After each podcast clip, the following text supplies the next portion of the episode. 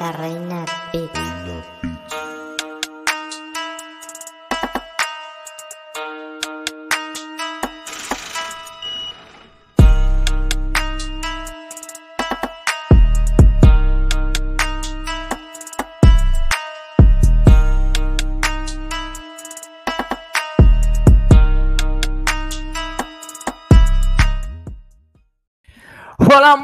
Bienvenidos. Un martes de análisis en MMA Info. El día de hoy una actividad súper especial para analizar UFC 265 el próximo sábado, el campeonato de los pesos pesados, el campeonato interino. Pero estamos también interesantísimos y vestidos de gala el día de hoy. Con nosotros se encuentra Eric Alexander del canal de YouTube Liga de Combate, hermano. Bienvenido, señor. Pero un aplauso a Eric. ¿Qué es lo que pasa? Oh, Gracias, gracias amigo por la invitación. Un placer para mí estar por acá. Gracias. Saludos, gracias, Eric. Bienvenidos, Osiris y señor Ariel Castro. Nada, señores, volvió por quien lloraban. De verdad Oye, que sí, estamos. Tú sabes que sí. Hay, hay prueba. Hay prueba. El bigote se- de Info, el Y usted bigote. se, se sinceró ayer. O sea que, nada, señores. eh, quedó ahí grabado para la posteridad. Pero nada, de verdad que sí, en serio. Un placer estar de, estar de vuelta y más con un invitado premium como tenemos el día de hoy. Hay mucho que analizar, mucho que ver, peleas interesantes. Si algo sabe hacer la UFC es darnos primero un evento ahí mes para luego entonces la semana que viene retomar con muchísima fuerza. Y este es el caso eh, que estamos viviendo, ¿no? Con un UFC eh, Vegas 33 que mm, para lo que había no me quejo, pero en comparación... menos. Esperaba menos en realidad. Incluso dimos el dato que de 10 peleas solamente dos de las contiendas venían eh, los protagonistas de esas peleas en racha positiva. Luego la- todas las ocho otras peleas eran como la UFC buscando qué hacer con peleadores que tienen varias derrotas consecutivas, como que bueno, vamos a limpiar la nómina un rato. Entonces creo que para eso se hizo el UFC Vegas 33, ya a modo de chiste. Y ahora venimos con un UFC 265 que, señores, está impresionante. Así que bienvenidos todos y vamos arriba. De una vez. Saludos chicos, saludos a todos aquí el que se está dando cita en MMA Info Análisis. También saludos a, a Eric Alexander que nos da el honor aquí de estar con nosotros. Y de verdad que una tremenda cartelera. Ojo, si se fijan, la última cartelera del UFC Vegas 33, las peleas comenzaron un poquito lentas, los resultados y todo eso, pero al final fueron acelerando. Incluso la pelea estelar eh, se dio bastante interesante, eh, sorprendió bastante eh, Sean Strickland a muchos. Yo entendía, yo más o menos me incliné por ese tipo de resultado de él. No, no, no pensé que iba a llegar al final la pelea, pero sí entendía que él iba a ser un poquito superior a, a Uriah Hall, porque Uriah Hall lamentablemente no cuaja. Así es. Señores, vamos a darle fuego a esto inmediatamente, no sin antes recordarles que esta cartelera UFC 265 iba a estar, en- eh, también se iba a, había sido agregada o añadida Amanda Nunes, quien se iba a enfrentar a Juliana Peña, pero lamentablemente la doble campeona dio positivo a COVID y tuvo que, va a tener que programarse. Y como todos saben, los planes originales del evento estelar era eh, no era básicamente el, el- título interino, se estaba hablando con el recién coronado Francis Engano para una para un, un- combate, pero este entró en una especie de disputa con UFC, dijo que no estaba listo y UFC entonces parece que le exigió y al no estar listo entonces creó este campeonato interino. Esos son los detalles más eh, resaltantes de esta cartelera que de verdad está bastante interesante. Cuéntame. un, sua- un santo cuida a Juliana Peña, porque mira, lo mejor que pudo haber pasado para, ese- para esa mujer fue eso. De verdad que sí. Espérate, Osiris, bigote, ¿estás muteado? eh, espérate, bigote, primer strike. Gracias. Ok, gracias. eh, Me saludan a su mamá. No, que, que hablando de madres, lo mejor que le pudo pasar a la hija de Juliana Peña es que su mamá se zafara de esa pelea. Porque yo no, yo no veo cómo, pero la UFC, las MMA es eso. Sorpresa, nadie sabe. Ahorita se la comía a ella, pero no creo, en realidad. Pero Mira. Pueden pasar sorpresas, pueden pasar sorpresas, pero esa sorpresa yo no lo creo. Yo no lo creo. Lamentablemente, eso es así, estamos de acuerdo. Señores, vamos a arrancar rápidamente. Y está tan interesante esta cartelera que tenemos que hablar incluso de la estelar de las preliminares entre Bobby Green, Bobby Green versus Rafael Fisier. Fisier, señores, poderoso, ese señor es un animal, rápido, Ojo con técnico. ese hombre. Sí, es un zorro viejo, eh, sobre todo con la fuerza que viene subiendo el Kaza- kazajestaní, creo que ese. Dame, segundito. más fácil decir kazajo. Ese, ese Exacto, kazajo. Exacto. Lo hemos hemos- eso así, hemos podido apreciar sus últimas dos peleas, por ejemplo, con Renato Moicano eh, y esa gran batalla que tuvo ante, ante Mardi Akese, cómo utiliza esas largas combinaciones, ese golpe a la zona media, esas patadas a la zona media, es una bestia. Eso se escucha, señores, eso, eso de verdad da terror cuando uno, uno escuchaba esas patadas a la zona media en medio de un, de un Apex sin público, de verdad. Eh, se enfrenta a un Bobby Green mucho más veterano, con una experiencia en UFC. Eh, viene de un 2020 bastante, bastante intenso, con cuatro peleas. Y todos sabemos que el único recurso de Green podría ser llevar la pelea, no, sé, no es el trash talking al que él acostumbra, sino llevar la pelea a ras de lona. Pero tiene a un Rafael Fisier quien tiene 100% de defensa de derribo y vamos a ver cómo va a poder entrarle. Eh, sin, sin, abundar más, señor Eric Alexander, vamos a darle el, espacio al, invitado honorífico de esta noche. Cuénteme usted de esta pelea entre estos dos. Mira, eh, como ustedes dijeron, es un veterano, lo ha visto todo, ha, ha, tenido buenos momentos en sus combates recientes, ¿no? Y ha lucido muy bien. Pareciera que viene de menos a más, pero se está enfrentando a Rafael Fisiev. No nos podemos engañar. Eh, yo lo que pienso es que Bobby Green posiblemente sea víctima de su propia tenacidad el próximo sábado.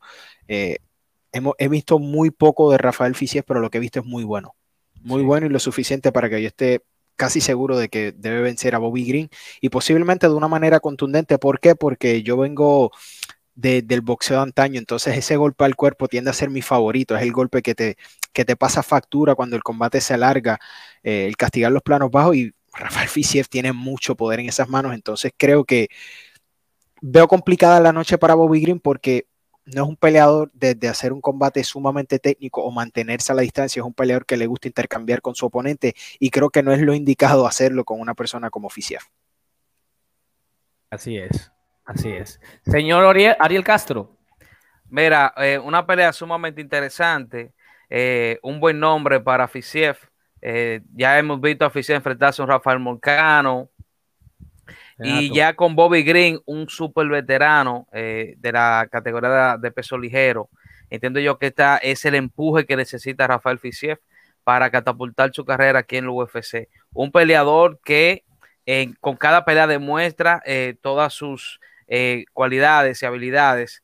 Eh, Eric menciona también los, los golpes que él tiene a la zona hepática, pero esas patadas, créeme, que son funestas eh, de verdad que sí. Y Bobby Green, como bien menciona Eric, es un peleador que le encantan los intercambios.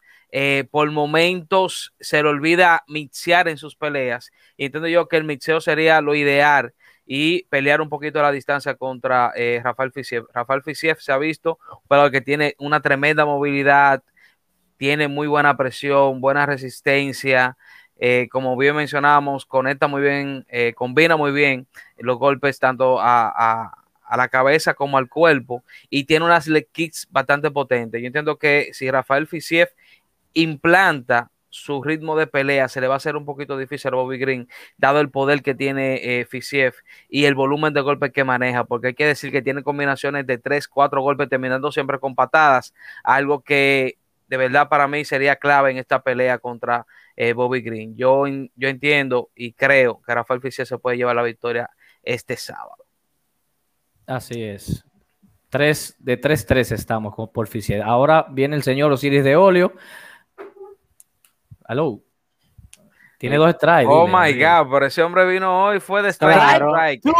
Yo tengo el strike porque yo tengo al hijo de su mamá, del director general, eh, muteándome el micrófono. Mira, nada. mira, hizo como en Friends, diablo, qué clásico. Sí. Miren, eh, esta es una de las peleas que, o sea, estaría de más tú comenzar a buscar estadísticas, porque más que cuestión de estadísticas es cuestión de estilos. Este, tú puedes decir, Rafael Fisiev tiene un 100% de derribo, de defensa de derribos, pero con qué luchador ha enfrentado, qué wrestler ha enfrentado Fisiev.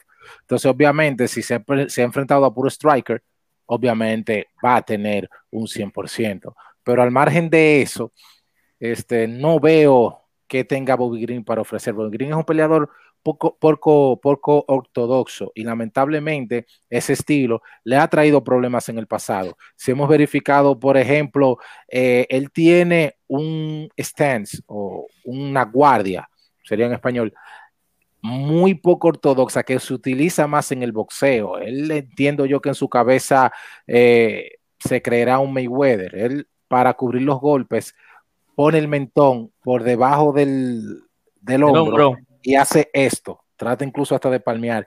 Y muchas veces eso lo, le juega en contra, porque cuando tienes esta especie de defensa, obligatoriamente tú mermas tanto tu movilidad y te hace un blanco fácil. Entonces, la mayoría de sus peleas, cuando comienza a bloquear de esa forma, se abre a lo que son leg kicks, que son una de las cosas que Fisiev hace de manera magistral. A eso también le agregamos que es algo que tiene que ver con su mindset que tiene eh, Bobby Green, que es un peleador que le gusta hablar, le gusta el relajo, y esto también le ha pesado, porque por ejemplo vimos en su pelea contra Dustin Poirier, que yo de verdad, para mí, esa pelea daba para mucho más pero eh, el estilo de Bobby Green calza perfecto contra peleadores que meten mucha presión.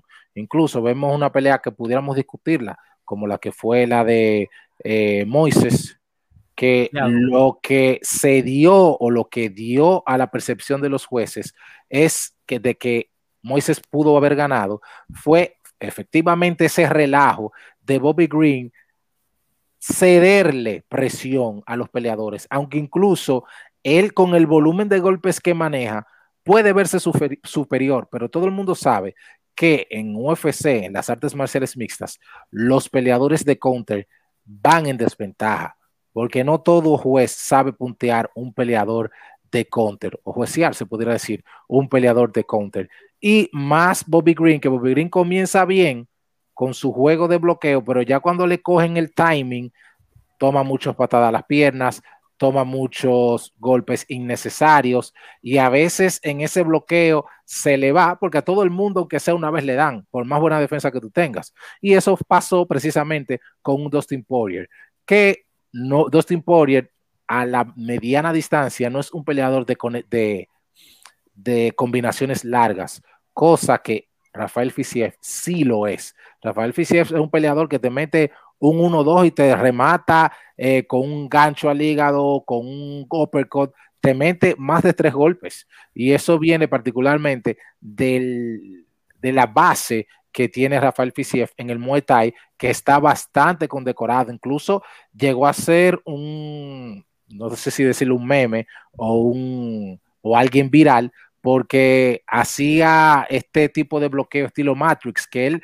para bloquear una patada circular se va hacia atrás completamente y yo no sé cómo no se parte la columna vertebral. De verdad que sí. y de hecho, eso es muy característico en el Muay Thai. Señores, y, y, él, él está en Tiger Muay Thai. Incluso escuché una transmisión que él es entrenador en Tiger Muay Thai. Él es uno de los coaches, es uno de los coaches de Muay Thai. Entonces, ya para culminar con lo que pudiera ser este pick, me voy con Rafael Fisiev porque es un peleador que si Bobby Green ha tenido problemas con los peleadores que presionan, ¿qué será con un peleador que presiona bastante y que todos los golpes que da ese señor lastiman? Y pudiéramos decir, bueno, eh, Bobby Green es un veterano, pudiera torearlo uno que otro round para ya en los rounds profundos hacer un mejor trabajo. Pero uno, la lucha de Bobby Green siempre ha sido más defensiva que ofensiva. En muy pocas peleas hemos visto a un Bobby Green tratando de derribar y haciendo un father's plan, como dicen la gente de Khabib. Y también está la situación de que Rafael Fisiev ha hecho peleas ya a la larga, que no es un peleador que eh, tú vas a poder sorprenderlo si logras alargar la contienda. O sea que yo entiendo que aquí, desde el poder, la presión y la velocidad están a favor de Rafael Fisiev. Así es. Nos vamos inmediatamente antes de ir al, luego vamos a ir al, al fit, nos vamos inmediatamente a la segunda pelea de la noche. El pupilo del Team Alpha Male, Son Yadon, eh, se enfrenta a Casey Kenny. Él tiene, de verdad tiene muchas condiciones, pero ha tenido algunas, algunos temitas, algunas situaciones, sobre todo en sus últimas tres peleas. Viene una derrota ante Kai Matrix, Kai Phil, eh, Kyler Felix, una pelea cerrada ante Milo Chito Vera, una, un empate frente a Corey Stanman. Eh, hay que ver, hay que ver, porque solamente tiene 23 años y se ha estado alternando entre 135 y 145 libras. Es fuerte, eh, quizás eh, desde mi perspectiva, él versus los peleadores a los que se ha enfrentado, quizás se ve un poquito más lento y más lineal. Eh, no estoy claro realmente hacia dónde, hacia dónde iría Son Yadon, pero sí, sí, sí sé que él tiene bastantes condiciones. En el caso de Casey Penny, viene de una decisión bastante cerrada frente a Dominic Cruz. anterior había dado una gran pelea también frente a Nathaniel Wood, incluso creo que fue pelea de la noche. Él tiene una racha de, tres victorias y dos derrotas en sus últimas peleas. Tiene un muy buen juego de pies. Eh, él, él, se mueve bastante. Y digo esto porque en el caso de Son Yadon, perdón, eh, en el caso de Son Yadon es bastante frontal y Casey Kenny también hace lo mismo. Entonces, en este caso, quizás al no tener tanta movilidad, eh, puede ser que se dé una gran contienda. Cuéntame tú, hermano Eric, sobre esta interesante pelea de estos jóvenes. Eh, esta pelea es sumamente interesante. Primero porque por alguna razón Son Yadong parece que ha sido tocado por la varita mágica recientemente porque creo que en sus últimos dos o tres combates ha sido favorecido ante los jueces cuando muchas personas pensábamos que había perdido. Yo estaba convencido que perdió ante Marlon Chito Vera, estaba convencido que perdió en otros dos combates, entonces eh, a pesar de que es un gran peleador, tiene muy buena condición, es un peleador que como todos merma rápidamente, no tiene un cardio tan épico. Entonces, en Casey Kenny, Casey Kenny viene una racha de como cuatro o cinco victorias consecutivas, tiene victorias sobre Luis Molca, eh, Nathaniel Woods, eh, tienen buenos nombres y su combate ante Dominic Cruz me enseñó mucho. Me enseñó mucho este muchacho, me sorprendió bastante. Vi cosas de él que no esperaba de un chamaco con, con esa edad con esa experiencia en este nivel. Entonces quiero apostar a que Casey Kenny reconoce lo que ha pasado en las últimas ocasiones en las que Soñadón ha estado dentro del octágono y creo que va a ejercer un poco más de presión. Viene de un combate interesante ante Dominic Cruz, creo que tiene las herramientas, la juventud, la intensidad para salir victorioso y voy a apostar por Casey Kenny en este combate. Tremendo. Bueno, eh, una pelea interesante. Eh, Casey Kenny, que como bien menciona Eric, viene de una pelea donde se vio mucho, donde demostró mucho. Se fue a profundidad con Dominic Cruz, un Dominic Cruz que por ciertos momentos le complicó la pelea por su estilo, con ese juego de pies eh, bastante impresionante. Vimos un Kenny que presiona bastante, mantiene un volumen de golpes muy bueno en la pelea es un peleador también que tiene cierto poder, no un poder así que te va a pagar de un solo golpe, pero sí tiene, tiene poder para lastimar y para acumular eh, castigo en sus oponentes. En este caso se enfrenta un soñador, un peleador que siempre ha destacado por su fortaleza, que tiene un poder descomunal en ese peso. Todo el mundo recuerda ese knockout que le dio al Diablito Pérez, que fue impresionante. Creo que fue en su pelea debut en el UFC. Eh, después de ahí eh, ha tenido peleas con un, poco de controversia, sea con Chito Vera. Yo también vi ganar a Chito Vera, pero eh, se dio así por los jueces.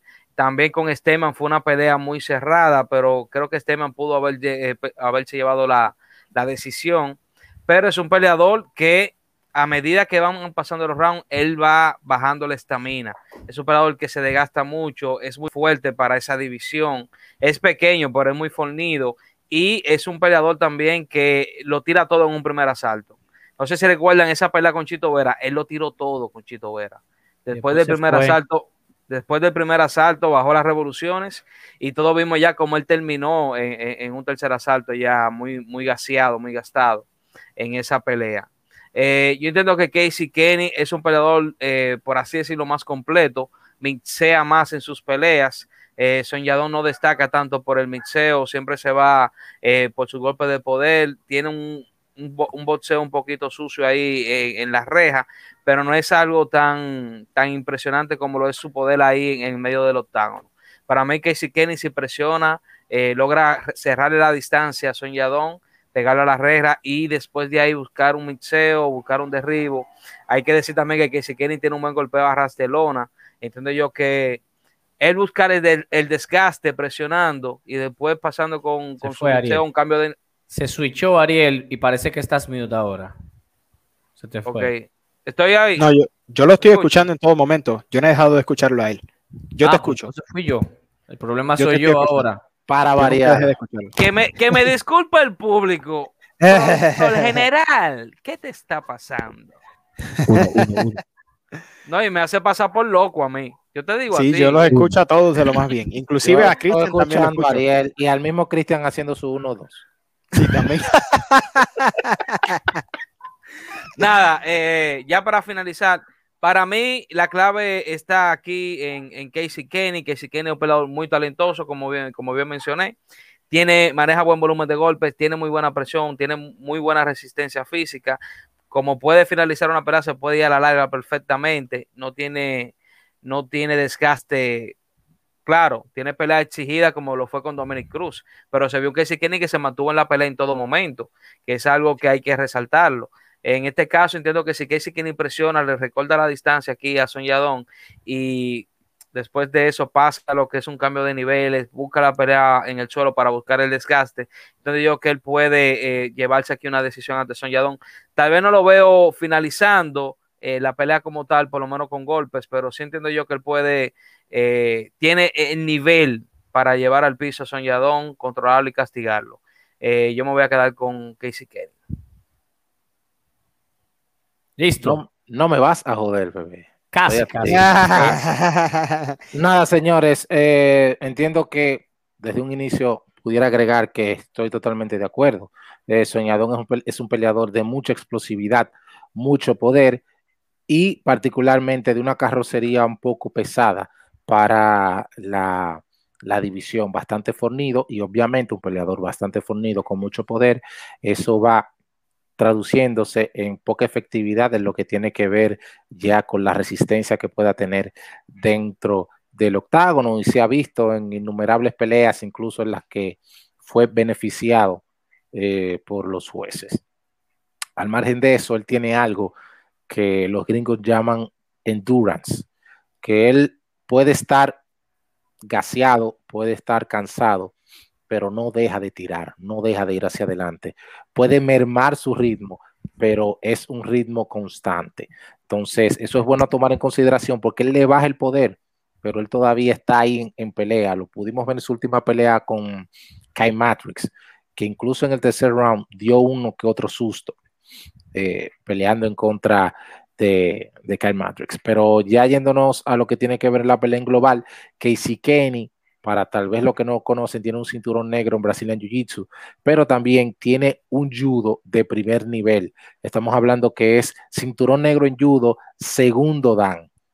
Eh, podemos ver que es un peleador que no destaca por su juego de pies, porque es un peleador bastante frontal todos los peleadores que tienen un estilo de, grappling marcado, que vienen del grappling a las artes marciales mixtas, no son peleadores que tienen mucha movilidad, son peleadores que por su base van hacia adelante y los golpes de poder, obviamente, como salen de la cadera, tienen esa costumbre. Entonces, por ahí va lo de Casey Kenny. Casey Kenny es un peleador que tiene, a otra vez Soñadón. Soñadón no es un peleador de combinaciones largas, es un peleador de darte un fundazo y se acabó. Y una que otra combinación corta.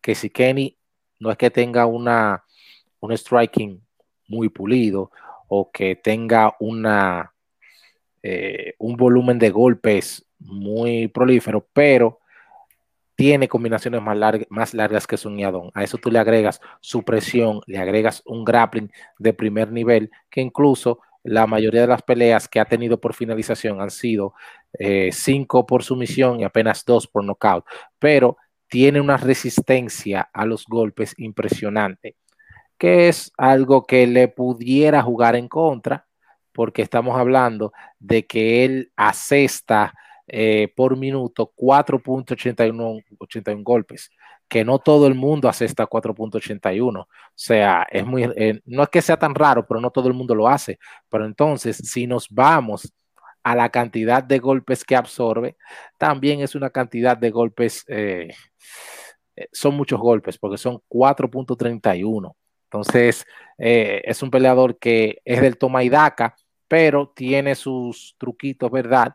Por ese nivel de judo de Brazilian Jiu-Jitsu que tiene, un buen eh, juego, lo que tiene que ver en el clinch, que es algo que Soñadón va o busca particularmente en los primeros asaltos o también cuando ya va mermando su, su cardiovascular, él va, presiona, se mete al clinch y para algunos peleadores es un poquito difícil salir del clinch eh, con Soñador, porque Soñador es un peleador bastante fornido y hemos visto que incluso ha noqueado gente a través del clinch, cosa que yo no creo que vaya a pasar con Casey Kenny, que eh, la expertise que tiene, particularmente en el judo, lo hace ser un peleador peligroso en lo que tiene que ver con el clinch. Así que yo entiendo que Casey Kenny tiene un abanico de habilidades, de skills, un poquito más variado que lo que puede ofrecer Soñadón y una resistencia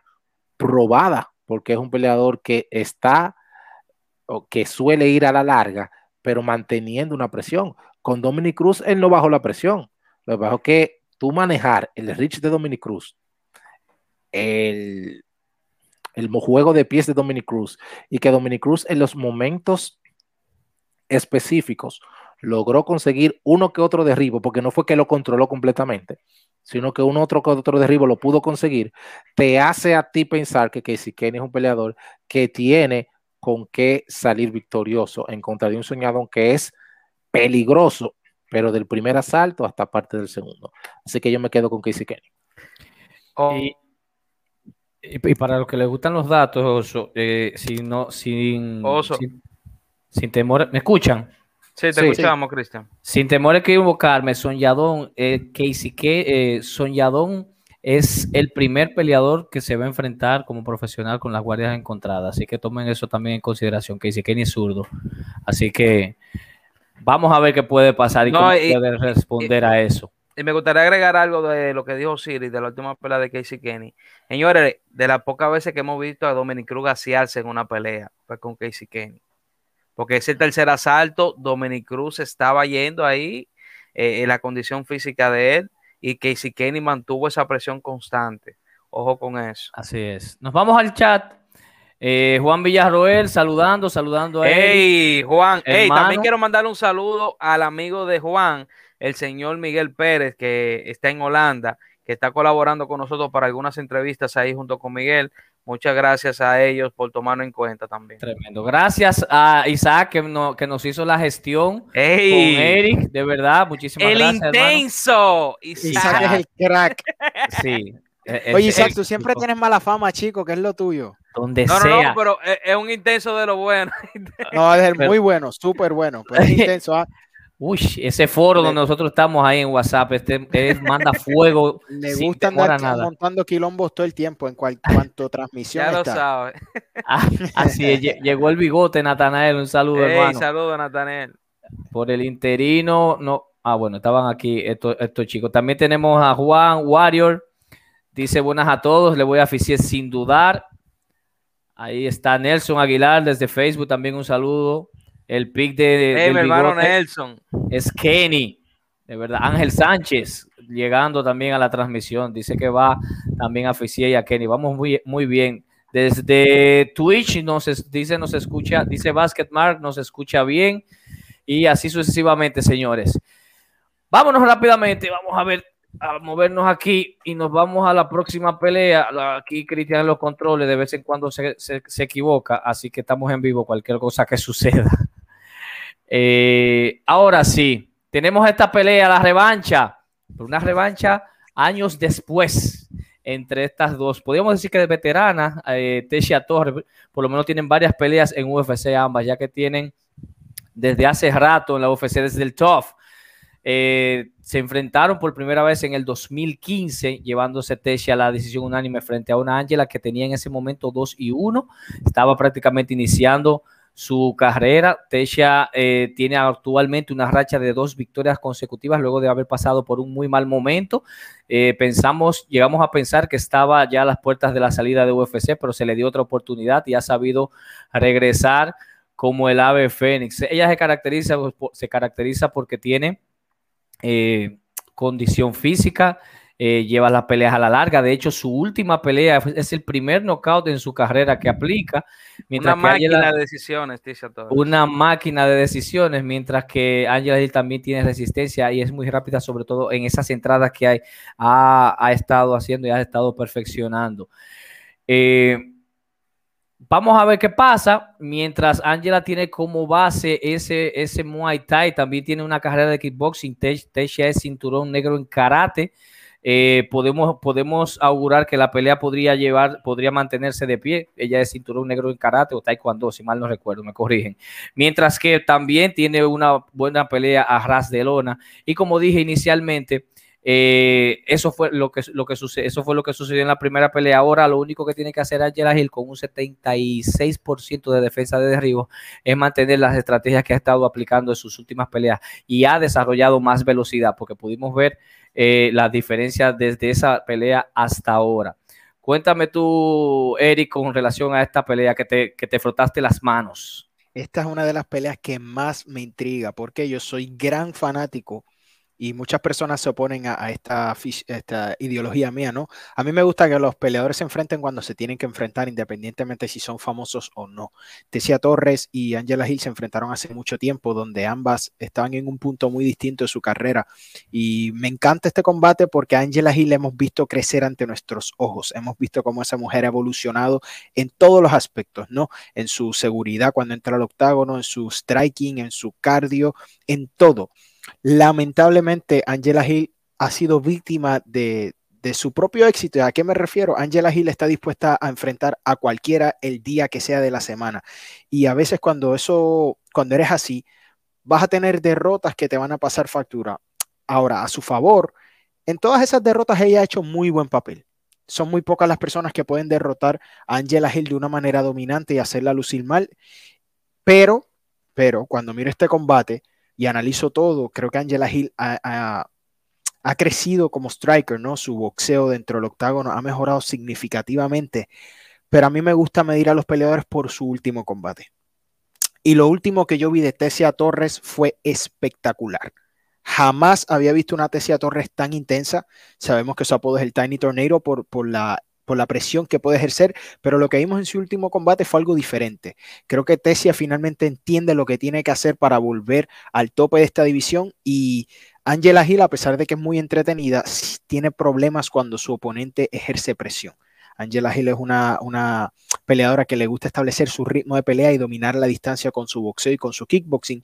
Entonces creo que en esta ocasión vamos a ver una Tessia Torres muy intensa, ejerciendo mucha presión y posiblemente combate de la noche, me estoy arriesgando porque es que sé que estas dos damas van a traerlo todo, hay un pasado, eh, ambas están jugando el futuro de sus carreras. Yo dudo mucho que alguna de las dos las vayan a cortar porque son peleadoras muy entretenidas, pero sin duda alguna estamos hablando del futuro en esta división, ¿no?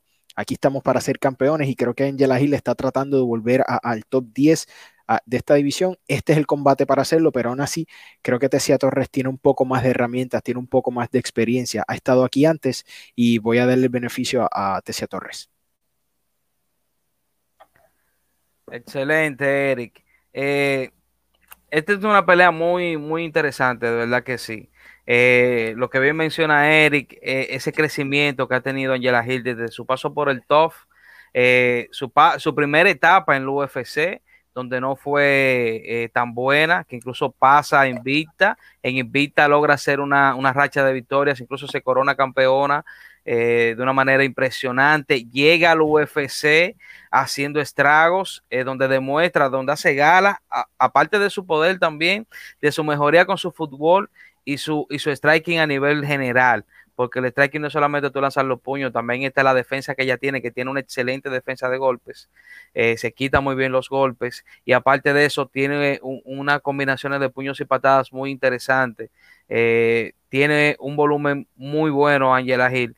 ¿Qué pasa? Está enfrentando a Torres que se ha enfrentado a, las mejores de esa categoría.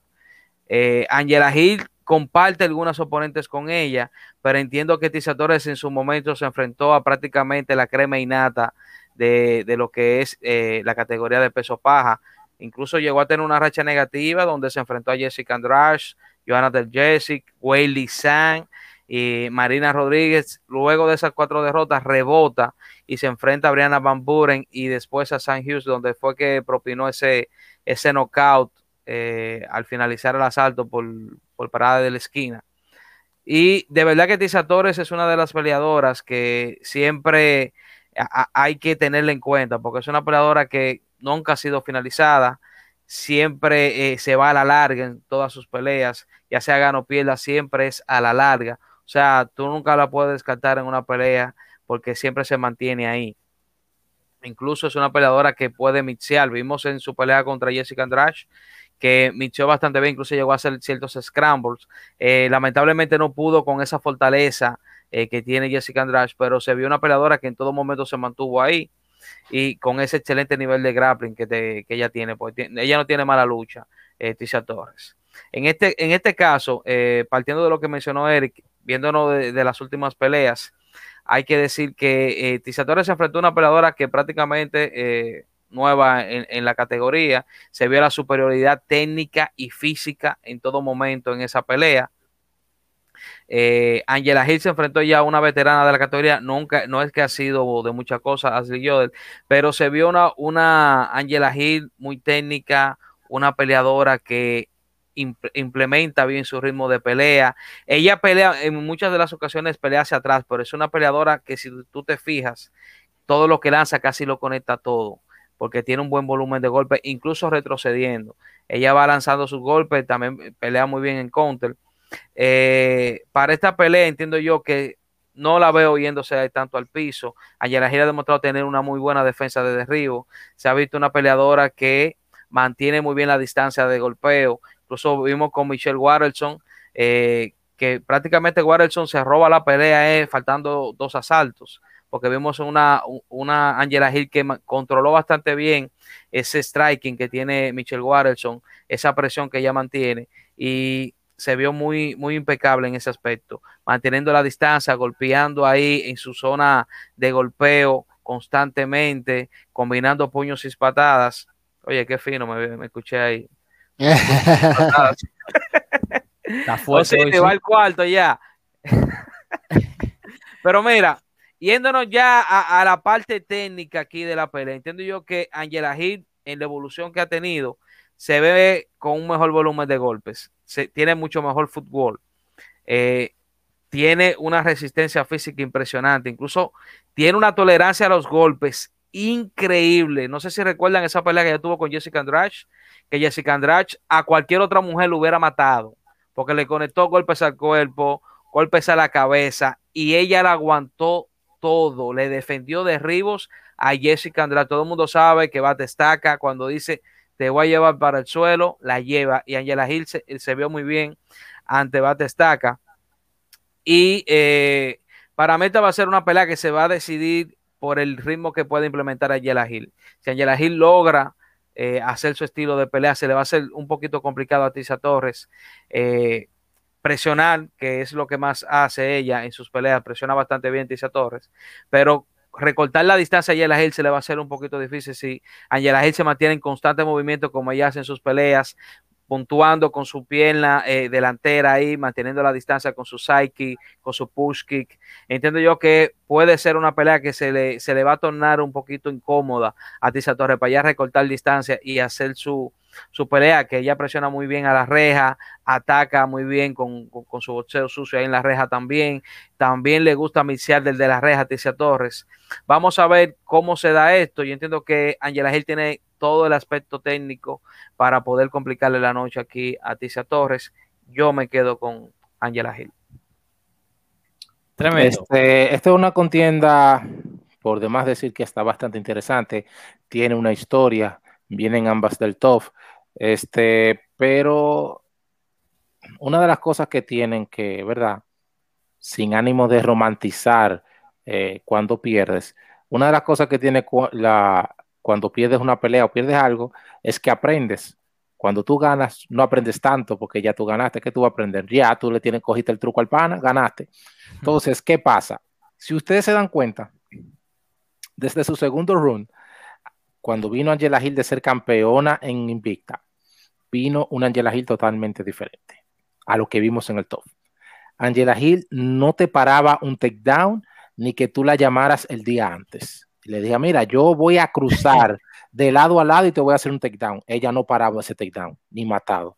Fue víctima de sus misiones, incluso hasta eh, con deficiencias técnicas, se vio mucho. Particularmente si recuerdan esa pelea que tuvo con, Rose de Mahumas. Entonces ya a partir, a partir de su run nuevo que tuvo luego de ser campeona en Invicta, se vio una Angela Hill con una defensa de derribos muy buena, muy buena, con un volumen de golpes, no, no tenía tanto temor a soltar las manos porque ya técnicamente tenía con qué pararte un takedown. O sea, si se dan cuenta, esa pelea que le robaron de manera descarada, entiendo yo, contra Claudia Claudia Gadela no se vio superior casi en ningún momento en contra de Angela Hill. No sé qué vieron los jueces ese día. Incluso me acuerdo que ese evento los jueces pusieron varios huevos esa noche. O sea que eso fue, ellos estaban regalando decisiones a lo loco. Eh, pero se ¿Tú sabes, vio... lo, ¿Tú sabes lo que es eh, poner un huevo, Eric? Eh, aquí en República Dominicana poner un huevo es cometer un error. Cagarla. Cagarla, exacto. Tranquilo que lo entendí, nosotros nos entendemos. Entonces, eh, realmente, la tesia que dominó a una Angela Hill está ahí, pero la que se dejó dominar no creo que esté en la misma sintonía. Si nos damos cuenta también, hay que tomar en consideración, como bien han dicho mis compañeros, la última pelea de cada una. Si se dan cuenta, las peleas que ha tenido Tesia Torres ha sido contra peleadoras que no es el nivel que incluso la misma Tesia Torres maneja. Son peleadoras relativamente nuevas, son peleadoras que le lleva vasta experiencia y ni se diga en lo que tiene que ver con lo técnico. Mientras tanto, tú dirás, bueno, Angela Hill no le fue bien con la crema de la crema de la división, pero estamos hablando que venía de una buena racha en peleas cortas, eh, incluso de corto aviso, y peleó contra eh, dime tú, Michelle Watterson peleó también contra la misma Claudia Gadela, una detrás de otra, o sea, y en short Norris la mayoría, o sea, de verdad Angela Hill es una peleadora totalmente diferente. Tiene, como había dicho Ariel, eh, algo muy característico, es una peleadora que suelta las manos mucho. Acuérdense que habíamos hablado que cuando hablamos de cuatro puntos y pico para arriba, cuando pasa de cuatro puntos y pico de, de strikes, striking por minuto, de golpes por minuto, es un buen averaje. Pudiéramos decir que es un peleador que suelta mucho los golpes. Ustedes llegaron a ver, pudiéramos decir averaje, el averaje que tiene Angela Hill a nivel de cuántos golpes tira por minuto. 5.6, casi 6. Es una peleadora que incluso retrocediendo conecta. Una peleadora ahora con un takedown defense totalmente mejorado y pudiéramos criticarle que no tiene ese instinto asesino. Es una de las cosas que sí pudiéramos decir. Es una peleadora que puntea mucho, da mucho, va hacia adelante, pero entiendo como que no aprieta el gatillo. Y ha tenido problemas por eso, porque se ha ido a la larga con peleadoras que tienen la habilidad de irse a la larga y arañar esa decisión una que otra. Pero al margen de eso, entiendo que el tiempo le ha sobrevenido mucho mejor a Angela Hill, desde sus habilidades hasta la calidad de oponentes y cómo se ha desempeñado. Tesia Torres, por su lado, la misma peleadora con una presión impresionante, para la redundancia, sofocante, y de verdad ya tú sabes a qué atenerte cuando vas contra una peleadora como Tesia Torres. Pero desde diciembre del 2020 no ha peleado no, mucho más, porque estamos hablando que en diciembre de 2020 fue su última pelea y fue contra una Sam Hughes que estaba incluso hasta debutando, si no mal no recuerdo. Su última pelea con alguien de relativo nivel fue con Marina Rodríguez en el 2019. Su cuarta derrota consecutiva. que fue su cuarta derrota consecutiva. Entonces, ahora, desde el 2019 es que se está enfrentando ya con alguien de renombre. Eso también hay que tomarlo en consideración. Pero ya entiendo que todo el mundo sabe por dónde me voy y entiendo que si alguien tiene el carril de adentro esta vez para llevarse la victoria, sería Angela Hill. Tremendo. Vamos a continuar, señores, porque esta pelea a mí me gusta. Me encanta, de verdad. La pelea que puede acercar. Nosotros hablábamos, creo que era la palabra marginado en otras ocasiones, que era el señor Vicente Luque. quizás una pelea titular. Ya esto, esto lo habíamos debatido. Y es que Luque debería quizás, no está tan lejos, pero quizás debería estar mucho más cerca de una oportunidad titular. Cristian. Dígame, señor. Si Leon Edwards está pasando trabajo para conseguir una oportunidad titular que ya le ganó a Vicente Luke. Hay que, hay que tener eso en cuenta. ¿Qué no será Vicente Luke? Lo que pasa con Vicente Luke es que si tú ves las participaciones de él, el Vicente Luke es un, es un peleador que da muy buenas peleas. Leon Edwards, independientemente de que No, no, hay que decirlo, gano pierda, da buenas peleas. Independientemente. Pero, la racha está ahí.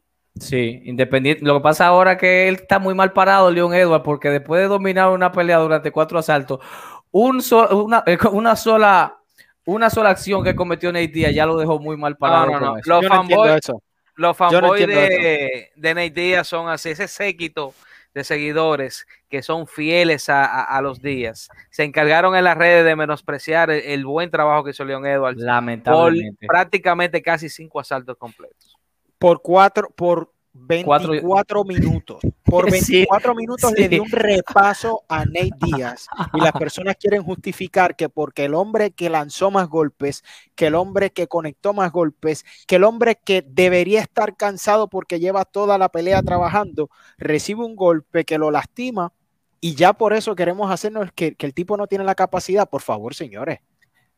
Yo todavía no comprendo eso. Cada vez que yo veo a alguien diciendo algo, mira, se me, prende la sangre por inmediato. Quisieron tapar el sol con un moldadientes, ya tú sabes.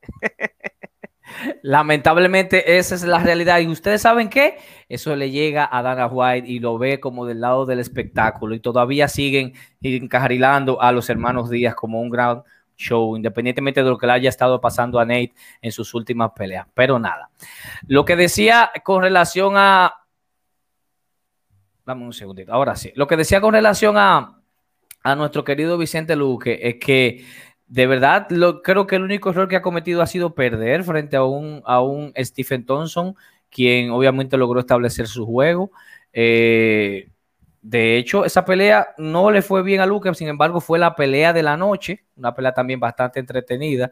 Y ahora, en esta ocasión, él que ha tenido cinco bonos de sus últimas siete peleas. Vamos a ver si puede ante un Michael Chiesa, eh, en dado caso una virtual victoria, recibir una oportunidad titular. Pero tiene del otro lado a un gran peleador, como lo es un gran grappler de nivel, como lo es Michael Chiesa. Entiendo que no se ha enfrentado a alguien del nivel, eh, por lo menos en el pasado reciente, me corrigen, Chiesa atravesando una racha de cuatro victorias consecutivas, donde los nombres más sonoros han sido el dominio que tuvo ante un eh, Neil Magnet y Rafael Dos Años. Y como dato interesante, eh, son tres, tres de las últimas cuatro peleas de, de, Chiesa ha logrado tener un control time de más de 10 minutos, incluyendo la de la de Neil Magny, que fue una pelea estelar, fue una pelea cinco asaltos que obtuvo más de 15 minutos de control. Ya ustedes saben por dónde más o menos es que va a venir el game plan,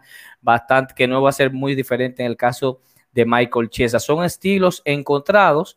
La única oportunidad, obviamente, de Chiesa es llevar la pelea a ras mientras que el señor Vicente Luque, que no es ajeno, obviamente él no busca él no busca los derribos, sin embargo, él puede tener, él ha tenido varias situaciones, varias victorias por sumisión, mencionando una como lo es la del mismo Tyrone Woodley, a, quien, a quien sometió. Entonces sería interesante, eh, pero es una gran, un, es un, gran compromiso que tiene Vicente Luque. Y digo que sería interesante también porque como ya se encuentra en el top de la división, habría que ver qué pasaría con él y probablemente un Gilbert Burns, quienes son compañeros de entrenamiento, o sea que se establecería el mismo escenario entre estos dos training partners, así como pasó contra Usman versus Gilbert Burns. Pero de entrada, supuestamente el mismo Vicente Luke dijo que eso no le interesa absolutamente para nada. Pero nadie sabe. Señores, cuéntame tú, Eric, ¿qué tú ves en esta pelea, hermano? Una pelea sumamente interesante porque, primero porque Michael Chiesa no ha estado tan activo recientemente, ¿no? Entonces las personas van a recordar lo que Vicente Luca acaba de hacer. Eh, recientemente lució muy bien, viene de menos a más en su carrera, pero yo tengo un amor especial por los especialistas. A mí me gustan los peleadores que tal vez pueden parecer unidimensionales ante las personas, ¿no? Pero son tan buenos en lo que hacen que aún así reconociendo lo que son capaces no eres capaz de evitarlo. Y creo que es lo que va a suceder el sábado cuando se enfrente Michael Chiesa y Vicente Luque. Vicente Luque tiene mucho poder, es un peleador agresivo. Eh, Michael Chiesa está invicto desde que llegó a las, 170 a las 170 libras, oponentes de gran calidad, con el último siendo Neil Magny que podemos ver dónde está Neil Magny en esta posición y lo, que ha hecho en sus últimos combates. Entonces, a pesar de que creo que Vicente, Luque, Vicente Luque es un peleador posiblemente más completo en cuestión cuando técnica de striking y tal vez de grappling se trata, eh, voy a apostar por, por, el especialista, voy a apostar por la altura de, de, Michael Chiesa, un peleador que en el momento en que te lleva al suelo me recuerda de alguna manera a un Demian Maya, que sabes lo que te va a hacer y no hay nada que puedas hacer para evitarlo.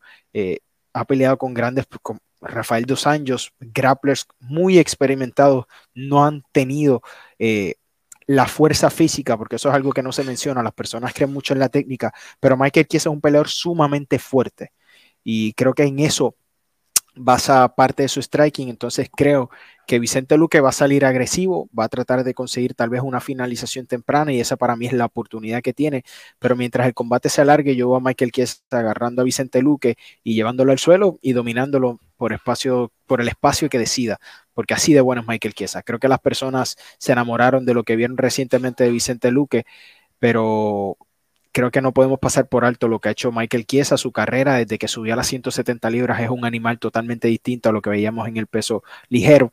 Entonces me inclino en esta ocasión por Michael Chiesa. Tremendo. Bueno, eh, tremenda pelea, de verdad que sí. Ya me habían preguntado por WhatsApp por esta pelea. Eh, le había dicho a los chicos que esperaran el análisis porque de verdad escuchar eh, todo lo que pueden aquí decirle tanto Siri, Cristian, lo que ya lo que dijo Eric, eh, va a ser de mucha valía. Mira, eh, esta es una pelea en, la cual el, estilo de, de, Michael Chiesa es bastante marcado, como lo menciona Eric, que es un especialista en el grappling, pero es un especialista en el grappling que se ha visto vulnerable al momento de, ir al suelo con peleadores que tienen cierto nivel de grappling. Dígase, eh, Kevin Lee en su momento sometió a Michael Chiesa Incluso hubo una controversia porque él dijo que no se durmió, pero en realidad se fue en la pelea. Sí. Y no sé si recuerdan la, eh, la sumisión que le hizo Anthony Pérez. Fue un momento flashing de la pelea, hay que recordar eso. Eh, Vicente Luke tiene un abanico de sumisiones bastante interesante, incluso tiene siete victorias por sumisión y cuatro de ellas han sido ya en el UFC. Eh, hay que tener ojo con eso. Aparte de eso, eh, ya lo que él puede hacer en el striking está de más decirlo. Es un peleador que mantiene el poder desde el primer asalto hasta el tercero. Eh, no se puede descartar nunca ese, e, ese poderío que tiene Vicente Luke, ese volumen de golpes también impresionante que lanza Vicente Luke, esa presión que mantiene constante. Es un peleador que no le gusta retroceder en sus peleas siempre va hacia el frente. Eh, esto tal vez le pueda jugar un poquito en contra porque tal vez busque el derribo aquí Marco Chiesa. Él solamente tiene una, defensa de derribo de un 65% aproximadamente, pero esto no quiere decir que él se vea tan vulnerable en el piso. Como bien mencioné, él tiene, tiene sus skills en el Jiu-Jitsu, creo que es cinturón negro eh, en BJJ, y es un peleador que aprovecha también los momentos. Fíjense en algo, para que vean la mentalidad de Vicente Luke, lo amplio que él piensa. Tiene a Tyron Woodley a ley de un golpe para finalizarlo eh, eh, en, su pelea. Y él vio una sumisión muy rápida que la podía tomar y lo hizo. Y vimos ya cómo sometió a Tyron Woodley. Eso te deja dicho a ti que él se mantiene, aunque esté en el calor del momento de la pelea, puede pensar varias cosas. Y la que, la que él entienda que mejor le salga la puede aplicar. Eh, en esta pelea con, con Tyron Woodley vimos a un Vicente Luke que le resistió los puñetazos a, a. No creo que pase esto con Chiesa porque solamente lanza 1.70 golpes por cada, eh, perdón, 1.80 golpes por cada por, minuto. Un volumen un poquito bajito para lo que estamos acostumbrados a ver de Vicente Luke. Pero eh, le resistió a Woodley, pudo ripostar, maltrató a Woodley a nivel de golpes y cuando pudo, eh, cuando vio la oportunidad para hacer una sumisión, la aprovechó bastante bien y fue una ejecución impecable. Eh, de verdad que lo que puede hacer Vicente Luque en una pelea es, bastante impresionante. Por eso eh, entiendo yo que Vicente Luque, al ser más completo, al ser un peleador de un pensamiento un poquito amplio, en, en, la pelea, de tener esos skills, de tener una presión constante, porque hemos visto mucho a Michael Chiesa presionar en sus peleas, pero nunca se ha enfrentado a un striker con nivel de grappling muy bueno que presione tanto y lanza un volumen de golpes tan impresionante como Vicente Luke y con un poder descomunal, porque donde pega Vicente Luke hay que buscar a ver si dejó bello, bello ahí en esa zona. Uh -huh. De verdad que muy, eh, muy, una pelea muy interesante. Eh, yo entiendo que esta es una pelea que va a ser difícil que se vaya a la decisión por lo que pueden ofrecer ambos. Michael Chiesa, como mencionó Quita, tiene un excelente control, incluso sus últimas tres ha sido bastante impecable en cuanto a eso, pero ¿a quiénes se enfrentó? Señores, eh, Michael Chiesa se enfrentó a un Hermani que no está en su mejor momento, se enfrentó a un Rafael Dos Años que tampoco estaba en su mejor momento, y eh, también a un Diego Sánchez, y un Carlos Condi que ni se diga. Ya todo el mundo sabe por dónde están esas personas eh, en, en, el momento que él se enfrentó a ellos. Con Vicente Luke, Vicente Luke está en su momento, ha tenido varias rachas. Eh, Vicente Luque en su paso por el UFC y en cada racha se mantiene impresionante. Vimos que pierde con Leon Edwards una racha de cuatro victorias. Y la, una racha de seis victorias después de ahí. Pierde con Steve entonces, ahora mismo tiene una racha de tres victorias, le ganó un ex campeón como Taro Woolley, está en baja, claro está, pero es un ex campeón, le gana a Randy Brown y también un Nico Price. Eh, de manera impresionante ahí eh, Vicente Luke. Yo entiendo que Vicente Luke tiene todo el aspecto técnico, tanto en el striking como en el grappling, para poder contrarrestar el grappling que tiene Michael Chiesa, ese control que tiene Rastelona. Eh, hay ojo con algo, eh, Michael Chiesa tampoco es que tiene ese volumen de golpes ahí para molestar en el, grappling. Eso es algo que le puede jugar en contra, porque cuando tú molestas con ese golpeo a Rastelona, se te puede abrir un poquito más la sumisión va a ser un poquito difícil ahí con Vicente Luke, porque es un peleador que resiste bastantes golpes. Y eh, como dije, a nivel de striking, impresionante lo que puede ofrecer Vicente Luke. Yo me voy a quedar con Vicente Luke. Tremendo. Bien, este algo que decía nuestro invitado era que él ama a los especialistas, yo también. De verdad que sí, soy fan de los especialistas, particularmente de los que hacen gala del buen grappling. Michael Chiesa tiene un grappling exquisito. Eh, pero una cosa es yo querer y otra cosa es ver los factores que hay. Si es de corazón de corazón, yo quiero que gane Chiesa y, me, y voy a, a cruzar los dedos para que gane. Ahora, si yo te voy a dar un consejo, digo, bueno, ¿dónde están los chelitos? Me voy con Luke. ¿Por qué? Vamos a, a desmenuzarlo lo más rápido posible. Sí. En primer lugar, Chiesa es un grappler, pero es un grappler un poco tieso. O sea, ¿a qué me refiero con esto? Si tú verificas a un Demian Maya, que es el ejemplo de un grappler puro, Demian Maya es un tipo que sabe hacerte una entrada a dos piernas por debajo, entra rápido y lo busca. Y si no encuentra el, el, el double leg takedown, te presiona contra la, la, reja en el clinch y en el clinch lo consigue. Pero tiene esa variable. Un double leg, un single leg, eh, derribos de judo se ha visto también a, a Demian Maya. Pero ¿qué pasa con Michael Chiesa en particular? Michael Chiesa derriba en el clinch. Es muy difícil, de verdad, no me llega a la cabeza un double leg takedown de Michael Chiesa. ¿Por qué? Porque para los peleadores espigados, porque Michael Chiesa es un peleador largo, es difícil hacer un double leg takedown porque bajar el centro de gravedad es difícil para los peleadores altos. Para los peleadores altos que tienen un averaje de derribos alto, suelen ser en el clinch y es el caso de Michael Chiesa. Y tú mantener en el clinch a una bestia como Vicente Luke, que también tiene con qué responder, con buenas rodillas, buenos codos, es un problema. A eso se le va agregando de que con cada peleador que tiene un conocimiento, no a decir básico, pero sí que pueda defender las sumisiones o el embate, los primeros rounds de Chiesa, porque eso es otro factor, vamos a hacer otro paréntesis dentro del paréntesis. Michael Chiesa es un peleador que no tiene ese, esa resistencia física muy prolongada. Él lo que tipo es un, como decimos aquí en Dominicano, un joseador. Sea, él puede estar cansado, reventado, pero él va a buscar el derribo y lo va a conseguir. Ahora, cuando él derriba, tú notas ya que el ritmo va bajando, porque no va buscando ni el gran pound, que no tiene un gran pound muy variado, ni las sumisiones, porque está cansado. Y eso lo pudimos ver, por ejemplo, en su última pelea con Neil Magny. Con el Magny abusó con él los primeros rounds, pam, pam, pam. Ya después eh, que entraron en los rounds de Neil Magny es grande, él se vio ya en ciertos problemas hasta que se aferró al, derribo, al derribo, al derribo y lo consiguió. Pero entonces, no tiene una variedad de derribos, no tiene eh, ese, ese cardiovascular o resistencia muy amplia, que es algo que suele pasar eh, con algunos grapplers, porque ese estilo de presión, derribar, eh, cargar, no es todo el mundo que lo aguanta. Por eso Khabib dentro de su renglón hay que sacarle el plato aparte, porque no todo el mundo aguanta esa presión o la ejerce y puede entonces su cardiovascular responder. Pero entonces, si vamos a los contendientes que ha tenido Michael Chiesa, o sea, no vamos a decir que son muy diferentes a los de Luke, porque Luke cuando enfrentó a peleadores top lo devolvieron, eso es una realidad, pero no se le acomodaban tanto al estilo de Michael Chiesa.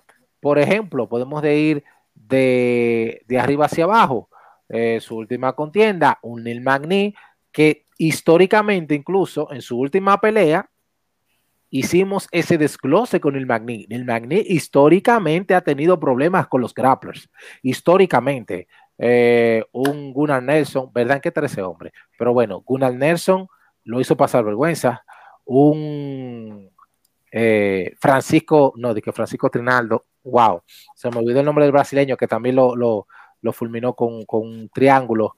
El mismo Rafael dos Anjos, en los primeros segundos del primer, del primer asalto, lo, lo a Magni. O sea, Magni ha tenido problemas históricamente con los buenos grapplers. Vamos entonces con Rafael dos Anjos, que es una dicotomía interesante. Rafael dos Anjos es un peleador con un nivel de lucha y de Brazilian Jiu-Jitsu buenísimo cuando es el que presiona. Si es otro que le monta la presión, lo derriban, le pasan guardia, le hacen de todo. Es algo raro, porque un peleador que tiene buena lucha suele tener buena defensa. La defensa de, Rafael dos Anjos es pésima a nivel de takedown defense. Y cuando se encuentra con un peleador que tiene la presión y que lo puede derribar, no hay forma. Olvídate de Cabi, que eso es lo normal. Pero lo agarra también eh, Kobe Colvington. No le defiende un takedown a Kobe Colvington. Eh, lo agarró también el mismo Chiesa. Ahí está. Eh, y ha tenido ese problema. Leon Edwards también, que el fuerte de Leon Edwards siempre ha sido más el striking en teoría. Y lo barrió a nivel de derribarlo. Entonces, ¿qué te dice eso? Que Michael Chiesa ha peleado con peleadores, valga la redundancia, que se han acomodado su estilo, Dime tú, eh, Carlos Condi. Señores, Carlos Condi no para un takedown desde los tiempos de playero. O sea, él está, él está parando un takedown. Mira quién fue que le pino a parar un takedown, a Matt Brown. Como que Matt Brown el luchador. O sea, tuvo que él agarrar y pelear con él como Matt Brown para parar un takedown. y, Matt Brown, y Matt Brown en sus últimas. Sí, Matt Brown en sus últimas. O sea, ¿qué te dice a ti? Eh, a Michael Chiesa yo lo tengo guindado del corazón. Yo quiero que él gane de verdad. Pero ya se va a enfrentar a un peleador mucho más completo, un peleador que no dude en finalizar, es un finalizador nato. Y para tú ganarle a un Vicente Luke, los que, de los que ha perdido dentro de UFC han sido peleadores que lo superan en su mismo juego, pero de una forma de un nivel muy por encima, Stephen Thompson, o peleadores completos que lo pongan a pensar entre el derribo, el, entre mixear bien, el striking, el grappling, que lo pongan a pensar, que fue, por ejemplo, en el TOF, Michael Grave, que vino al país a pelear, que, tuvo, que lo mixió bastante bien, y ni se diga de un Leon Edwards, que si algo sabe hacer, al margen de que no es el favorito de muchos, es hacer artes marciales mixtas. Busca muy bien el boxeo para entrar a un double leg o entra a un derribo en el clinch, lo pone a pensar, cosa que Michael Chiesa no va a traer a la mesa porque es un grappler muy frontal. Entonces, mi corazón con Michael Chiesa, de verdad que sí, pero si me toca ponerle algo de Money Money, me voy con Vicente Luke. Así es. Eh, eh, vamos a la, no, dímelo, Ariel. No, déjame agregar algo de lo que mencionó Siri de Magni. Fue con Sergio Moraes que él perdió por el triángulo. Y también recuerda eh, la sumisión temprana que le hizo Rafael dos años también. Que le conecta una lequí y más nunca volvió a pararse. llevó de una vez. Salvo cuando el referee detuvo la pelea. Y, no cuento, y no cuento de mi Maya, porque de mi Maya. No, no, no, no, no, no, no, no. No sé. Eso fue paseo tablado, como dicen. No, no vamos a Oye, y te voy a decir una cosa. Yo recuerdo que era la mejor racha de Nimani en el UFC. Tenía como ocho victorias consecutivas. Y yo dije, conchale, ¿cómo tú lo pones con Demian Maya? Tú estás matando a ese hombre. Y efectivamente lo mataron. Así es. Ahora sí, eh, vas a hablar de nuevo para, para yo eh, seguir escuchándote, Ariel. Dime, ¿vas a entrar? ¿Qué es lo que dice Cristian? Yo no entiendo. No, no, me están hablando. Tengo media hora diciendo. Ah, ok. ¿Y tú, Osiris? Gracias. ¿O te, habló, jefe? Ah, no, al invitado, em, al, invitado, eh, no, no, no nos haga caso, que nosotros somos así, Eric. Así que... Tranquilo, tranquilo. No, de verdad, nosotros jodemos. No, lo que pasa, mira, Eric, te lo voy a poner simple. Pero él tiene media hora diciéndome, Osiris, que vamos a la pausa y él vuelve y entra. Osiris, habla bien, con pero es que, tú, es que tú no estás acreditando. Cristian es, es, un trujillista. Es negrero, es negrero. Sí, sí, sí, sí. sí, sí, sí, sí. Ya, dale la pausa ahora, ya. Dale la pausa. Coño, Cristian, son dos contra uno. Mierda, me jodí. Nos vemos ahora, señores.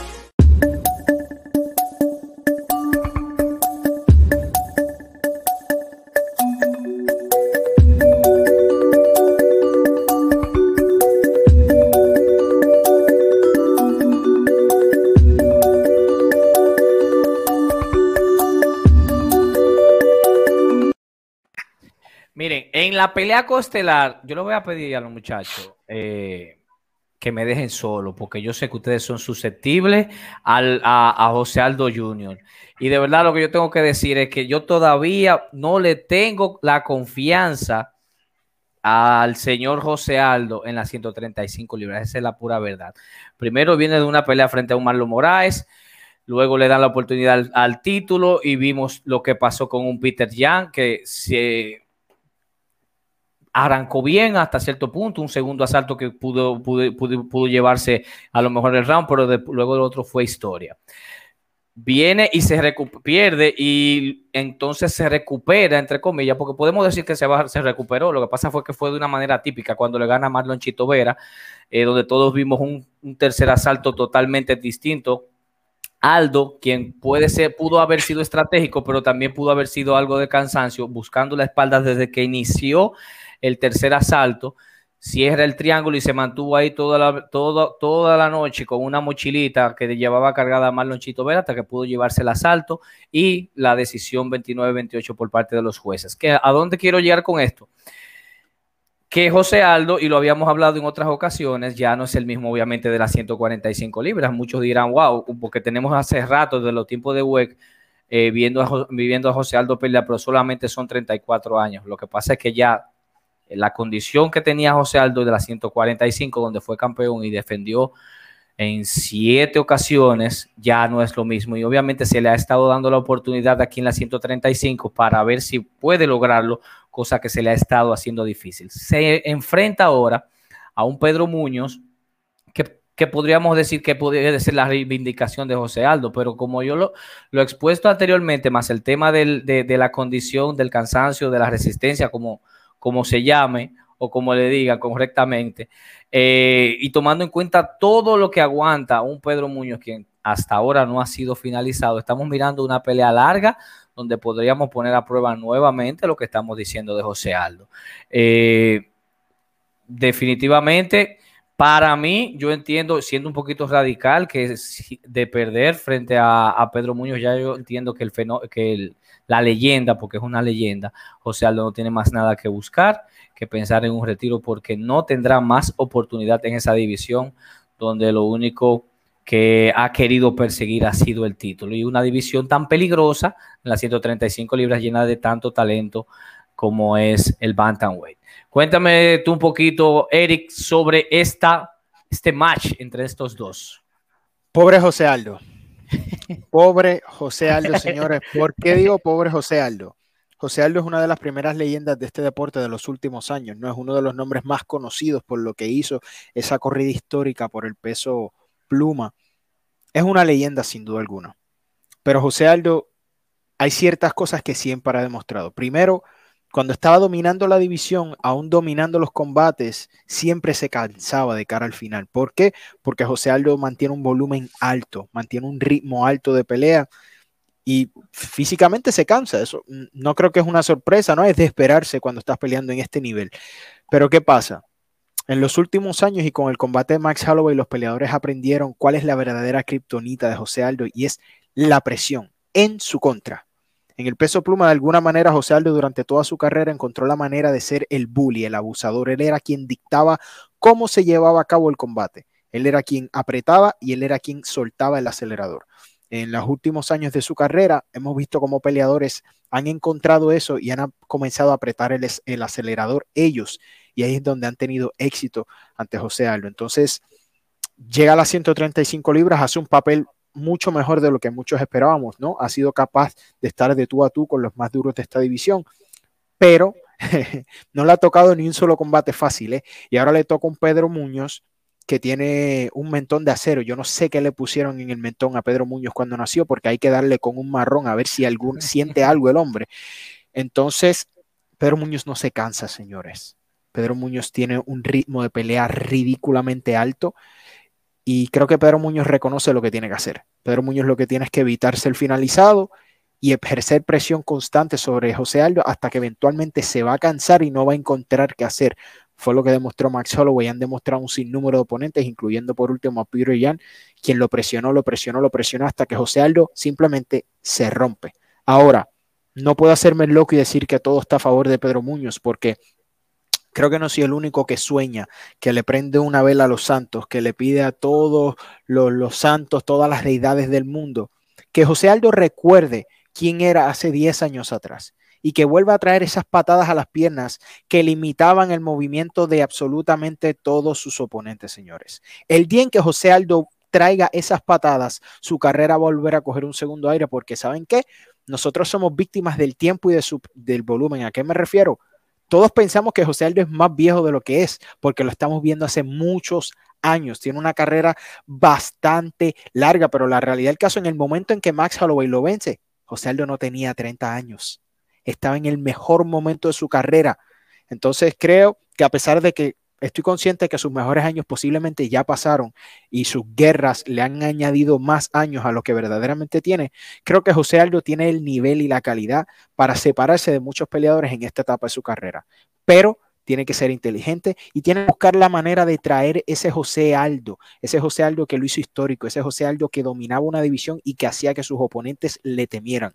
José Aldo, si quiere prolongar su carrera, si José Aldo quiere mantener eh, sus esperanzas vivas, tiene que hacer de Pedro Muñoz un ejemplo. No puede dejar ninguna duda, tiene que molerle esas piernas, tiene que atacarlo constantemente y finalizarlo para que las personas digan, wow, José Aldo todavía le queda perfume. Pero vamos a ser honestos, con dos dedos de frente, luego difícil, no me ha demostrado nada en los últimos combates que diga que por alguna razón piensa traer esas patadas de nuevo. Entonces, si no es así, creo que Pedro Muñoz a la larga puede finalizar a José Aldo en un tercer asalto.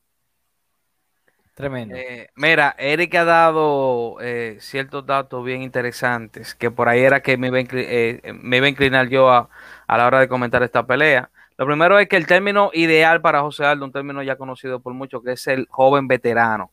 Eh, se popularizó mucho eh, a mitad de los 2000. Dígase, no sé si recuerda Joe Riggs.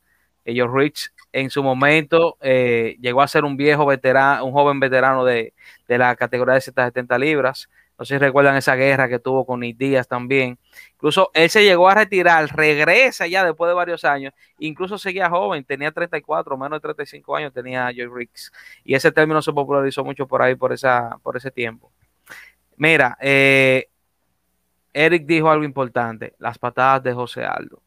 Históricamente, en la carrera de José Aldo, el peleador que José Aldo le conectaba 10 patadas, no le ganaba una decisión a José Aldo. José Aldo era un especialista de quitarle movilidad a sus oponentes eh, con sus combinaciones de puños y legs. Algo que entiendo yo que le ha jugado en contra a José Aldo y fue provocado más por la derrota que tuvo contra McGregor, que perdió por esa contra magistral que le hizo McGregor, fue que él cambió de su stand de Muay Thai al stand de boxeo. Si se fijan, José Aldo es un peleador que después de esa pelea pasó a tomar un stand más de boxeo. Incluso eh, dejó de lanzar tantas patadas. Creo que la última pelea donde él lanzó así un volumen considerable fue con su pelea contra Frankie Edgar en su segunda pelea. Creo que fue eso el UFC 200, que de verdad se vio un, José Aldo a nivel técnico impresionante. Fuera de ahí, eh, cuando pierde con Max Holloway, fíjense, fueron pocas las que, que lanzó José Aldo en esa pelea. Dígame, Cristian. No se escucha, Cristian. Lo siento, Cristian. Bye. Oye, oye, ahora sí, ahora sí. Que te iba a hacer una pregunta. No me maltrate, por favor. Eh, te iba a hacer una pregunta. ¿A qué se debe si él está o se encuentra en el mismo equipo, eh, no va a que él haya cambiado ese stand, a que se haya inclinado un poquito más por el boxeo? Es una pregunta al aire que yo estoy tirando. Mira, es sencillo. O sea, no sé si recuerdan esta pelea, que fue la pelea que tuvo José Aldo contra Mark Hominick, que fue cuando llegaron de WEC. José Aldo para esa pelea tuvo una tendencia a bajar mucho la, a bajar mucho la mano cuando él avanzaba para combinar con el 1-2 y la leg. ¿Qué pasa? Cuando él se va a enfrentar contra Frankie Edgar, que en su momento, en la primera pelea, era un peleador de counter con un excelente boxeo, él tuvo que corregir esa parte porque contra un Frankie Edgar, con ese boxeo tan pulido que tenía, le podía jugar en contra. Aparte que Frankie Edgar era chiquito, pero pegaba duro en ese momento. Él corrigió esa parte. Son momentos que se dan en ciertas peleas donde tú y tu equipo tienen que analizar ciertas cosas. ¿Qué pasa? Yo entiendo la parte de que tú quieras refinar más tu striking buscando el boxeo. Él lo hizo, incluso se, ha visto entrenando con buenos coaches de boxeo, eh, José Aldo. Pero ¿qué pasa? La esencia de José Aldo se pierde ahí porque ya no es un peleador que combina tanto sus puños y sus patadas, que sí le era efectivo, incluso en su tiempo de dominio y cuando comenzó su carrera. ¿Qué pasa? A partir de, esa derrota con McGregor fue que viene ese cambio eh, de, José Aldo. Ya cuando pelea con Max Holloway se ve muy marcado. Incluso no sé si recuerdan eh, la famosa frase José Aldo patea. Patea José Aldo, que se popularizó mucho en internet, porque todo el mundo entendía que clave importante para esa primera pelea con Thomas Holloway era el pateo, no lo hizo. ¿Qué pasa? Hemos visto un José Aldo que sí ha tenido una mejoría en su movimiento circular. a la hora de, de, de, esquivar golpes, incluso contraatacar, esquivando golpes. Se ha visto muy bien conectando los golpes al cuerpo, esos ganchos al cuerpo contra Moicano, Stephen Thompson. Se ha visto esa mejoría como tal, pero ¿qué pasa? No solamente son los puños en una pelea de MMA, por eso le llaman eh, alto marcial mixta. Tiene que mixear más con sus patadas que sí le fueron efectivas en su momento. ¿Qué pasa? José Aldo sigue manteniendo un volumen considerable de golpes, él lanza casi cuatro golpes por minuto. Eh, en este caso se está enfrentando a Muñoz que lanza 5.6, un volumen bastante alto. Eh, lastimosamente, así mismo como lanza Muñoz, así mismo absorbe eh, golpe, absorbe casi un 58%, un 5.7, 5.87 golpes.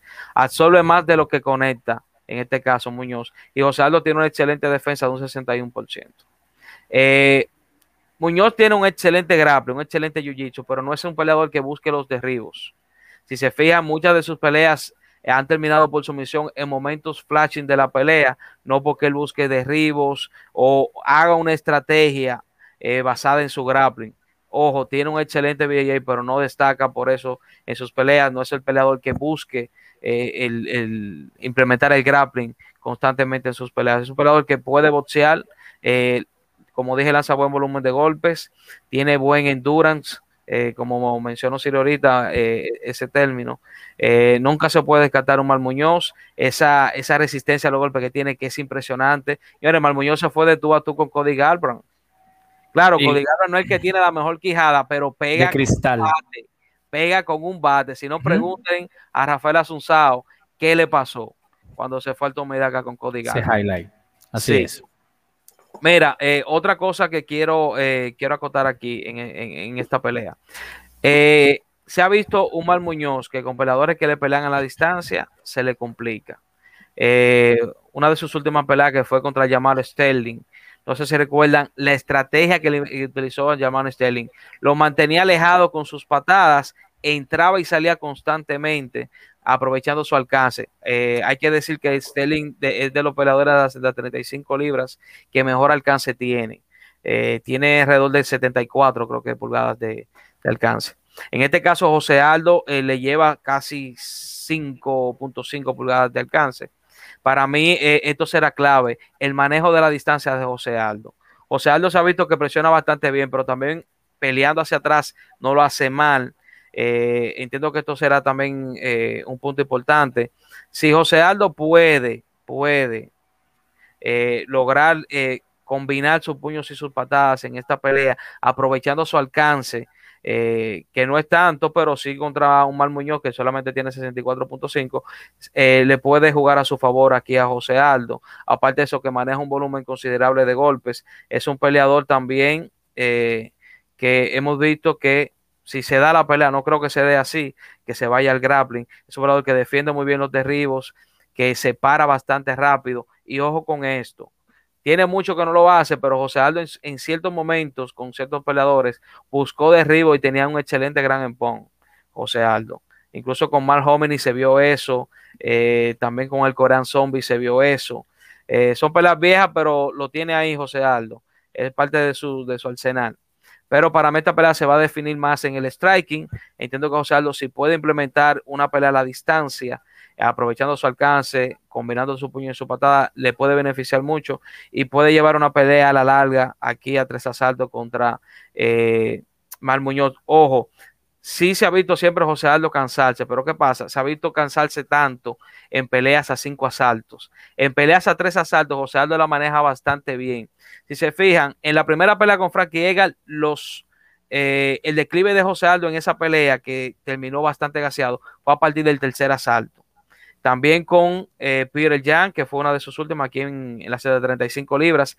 El declive de José Aldo viene a partir del tercer asalto. José Aldo mantuvo un ritmo de pelea bastante bueno en los primeros tres asaltos.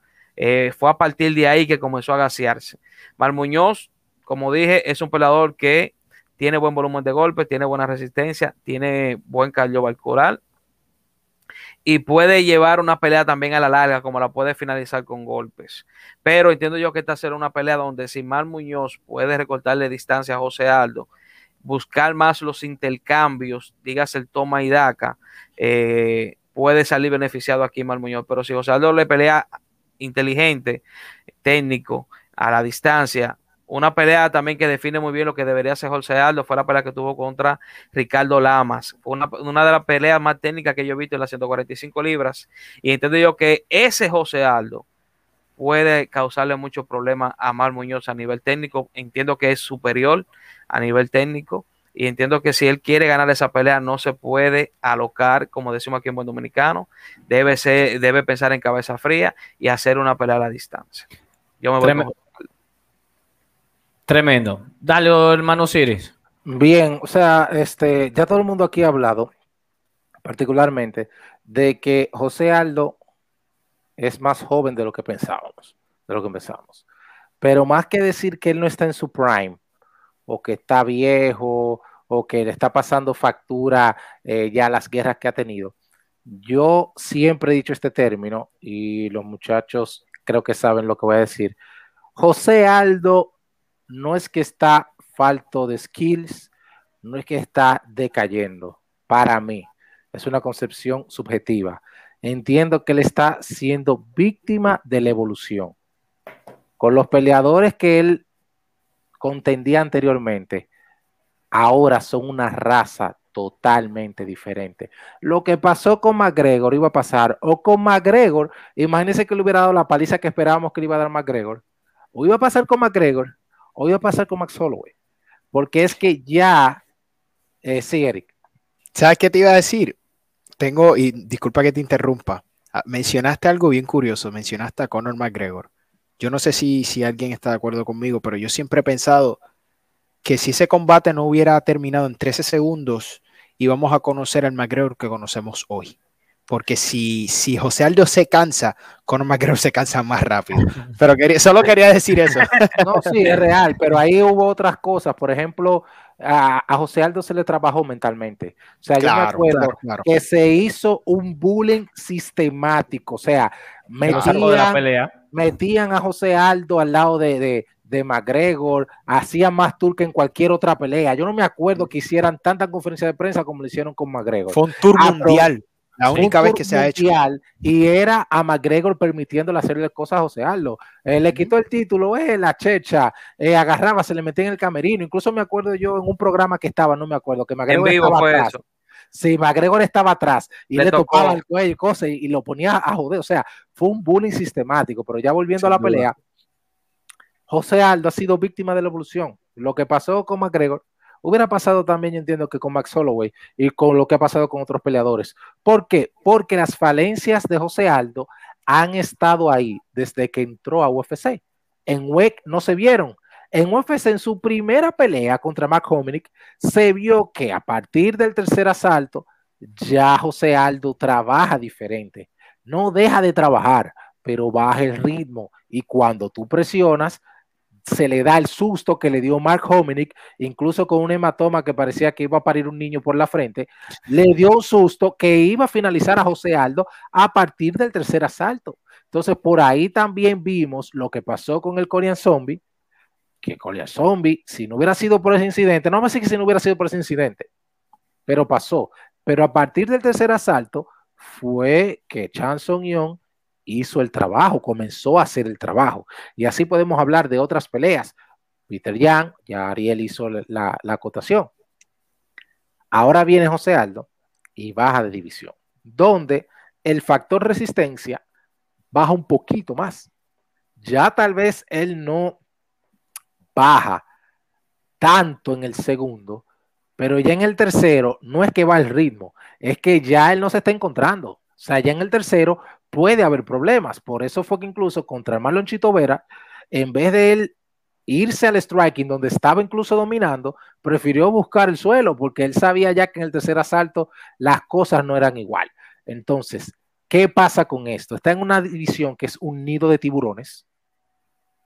Un 145 te, te medía antes 5'9, como mucho, 5'7, como es José Aldo. Ya ahora un 135, tú te encuentras con un Marlochito Vera que las piernas parecen una varilla, o sea, el tipo es larguísimo y es 135. Entonces, ahí también, respondiendo tal vez, digo yo, eh, eh, ¿cómo se llama esto? Divariando un poco, hablando, no tiene que ser esa la respuesta, que yo encuentro que ahí está la situación de por qué José Aldo dejó de patear.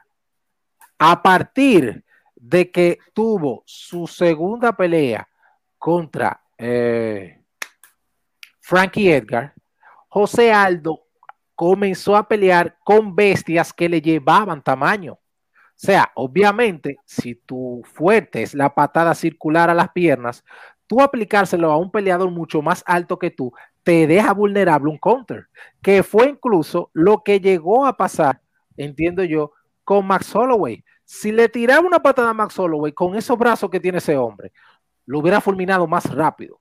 Entonces, si ustedes se dan cuenta y miran peleador por peleador, los o le llevaban mucho reach, mucho alcance, y lo más, eh, eh, pero habían otros que tal vez no le llevaban tanto, pero eran como quiera mucho más altos que José Aldo. Entonces, para José Aldo, la distancia del boxeo es mucho más seguro y lo deja menos abierto que lanzando esas patadas, que esas patadas son patadas que la tira con toda la mala fe, que ahí no hay tiempo de tú recular, no hay tiempo de tú cubrirte. Tú la tiras a matar, pero si te encontraste un tipo con un counter asesino, te jodiste. Entonces, esa es la situación de José Aldo, que comenzó a encontrarse con un nido de tiburones. Ya lo que eran los 145, fácilmente son 135 ahora, y los 135 son tigres que vienen cortando desde 155, que es un tipo grandísimo. Entonces, esa es la situación. Para mí, José Aldo está siendo víctima de la evolución. Ahora, ¿qué pasa? Es la primera vez que se va a encontrar con un peleador dentro de las 135 libras donde él le lleva a Rich y le lleva alcance. Incluso Marlon Moraes de tamaño era casi igual, pero en cuanto a Rich le llevaba un poquito más. Y él no ha peleado con eh, top 15, ahora es que va a pelear con un top 10, pero dime tú, Marlon Moraes. El Chito Vera, tú dices, bueno, el Chito Vera, pero el Chito Vera es un peleador que, es de cierto renombre la 135. Peter Jan, que le hizo una muy buena pelea hasta el tercer asalto. Bien, y podemos continuar con, su paso por las 135 libras. Va a pelear por primera vez contra un peleador de menos tamaño. Y que entiendo yo es un peleador básico.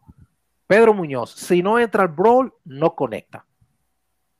Pero Muñoz es más un brawler que un peleador técnico, por lo menos a nivel de striking. A nivel de grappling, es un peleador que tiene una que otra sumisión flashy, pero no es un peleador que busca el derribo. No es un peleador que entra en un doble leg, no es un peleador que busque el clinch. Es un peleador frontal, da un pecozón, si te dio, busca la guillotina. Ese es el tren de trabajo de Pedro Muñoz. Hay que ver si viene diferente, tomando en consideración que es con un animal diferente que va. Pero Muñoz históricamente ha tenido problemas con los peleadores que son más altos. E incluso ni tan altos, porque con peleadores que le llevan técnica a nivel de striking y le pelean inteligentemente, por eso saco de la ecuación a Cody Garman, suele tener problemas. Un Frankie Edgar que hizo un excelente trabajo, un trabajo limpio, a nivel de striking, con un striking básico, porque el striking de Edgar es un striking básico. Mucha velocidad, 1-2, una contrapatada, se mueve. Con eso fue suficiente para ganar una, decisión a Pedro Muñoz, que apretó el acelerador a un Edgar que estaba bajando por primera vez a las 135 libras, que eso hay que tomarlo en consideración. Vimos lo que pasó con el German Sterling. No pudo pasar esa barrera de esas patadas y esos jabs rápidos. Y José Aldo, cuando lleva ventaja a nivel de técnica en el striking y de reach, suele ganar las peleas. Y entiendo que esta sería la ocasión ideal para implementar las leg kicks, que tenemos mucho que no la vemos, pero tomando en consideración que no va a tener el peligro de un peleador más espigado y con un reach que pueda alcanzarlo, entiendo que tal vez podamos ver a un José Aldo pateando esta vez.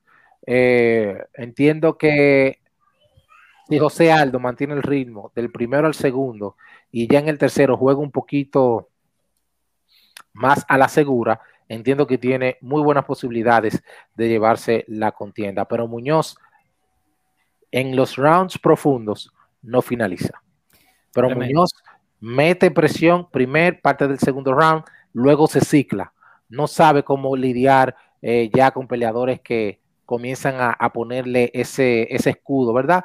De un striking que lo pare. Y hemos visto a José Aldo ser controlador con el striking, que no todo el mundo lo hace. Es muy fácil tú decías, ah, bueno, controlar la pelea a nivel de grappling, pero tú mantener a raya un peleador a nivel de jab y buenas patadas, como lo hizo, por ejemplo, con Ricardo Lamas, y lo hizo en la segunda pelea contra Frankie Edgar. Eso no todo el mundo lo hace. Entonces yo entiendo que la complexión física de, y el estilo, particularmente, que trae Pedro Muñoz, se adapta a lo que pudiera implementar un José Aldo, que si hace lo que tiene que hacer del primero al segundo y ya el tercero se dedica a sobrevivir, que es lo que yo entiendo que pudiera hacer, entiendo pudiera llevarse la contienda. Me voy ligeramente con José Aldo. Bueno, tremendo. Señores, nos vamos, al chat. vamos aclarando, al chat. aclarando algo, Cristian. Todo el mundo sabe, yo soy fanático de José Aldo, por, eso hice, por eso hice mi, por eso momento, al principio, porque en su momento, yo me José Aldo aquí Está bien, pero yo me he ido en contra de él. Yo me he ido en contra de él. Sí, Ariel se ha ido en contra de él, eso es verdad. Es mío y todo lo lloro porque lo he llorado, pero me, he ido en contra de él para que esté claro. ¿viste? Tremendo. aquí, saludos a todos los chicos del, del feed. Joel Morla dice: Me encanta su trabajo, un deleite escuchar sus análisis. He ganado, he ganado bastante dinero en apuesta. Y saludos a Eric Alexander.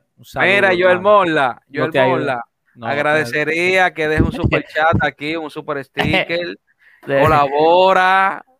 Ayúdanos ahí, que, que, se han visto muy chulos los bolsillos tuyos. Bueno, vámonos, señores, ya para la última pelea de la noche. Nos vamos a cerrar.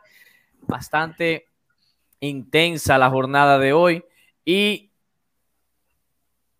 estamos ahora sí. vamos a la pelea.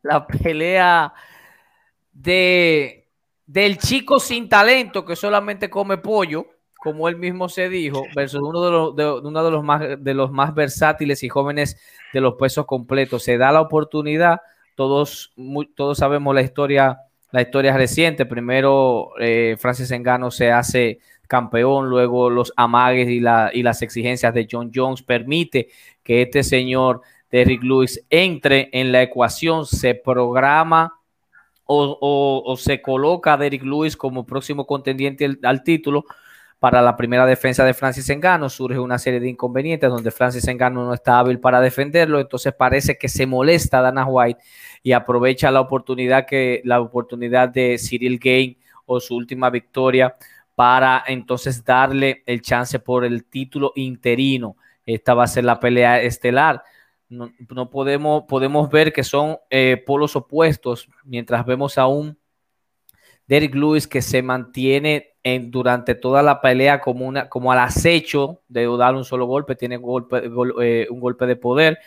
Eh, tenemos a un Cyril Gain que puede mixear bastante, puede invicto, puede mantener la pelea tanto de pie, a llevar a la distancia como a ras de lona, tiene sumisiones y definitivamente sería interesante ver cómo cómo sucede este evento estelar donde el mismo Cyril Hain viene de vencer grandes contendientes como lo son Alexander Volkov y Jairo Rosenstruck, pero eh, con el estilo así y con el carisma, el señor eh, Derek Lewis también ha hecho lo propio venciendo a nombres importantes de la división. Cuéntame, Eric, la pelea estelar de la noche, el título interino en juego de los pesos pesados, hermano. Me encantaría sentarme aquí y fingir que el análisis de esta pelea debería ser muy profundo cuando no lo es. Exactamente. es bien sencillo, señores. Derek Lewis pega bien fuerte y Cyril Gane lo hace todo bien.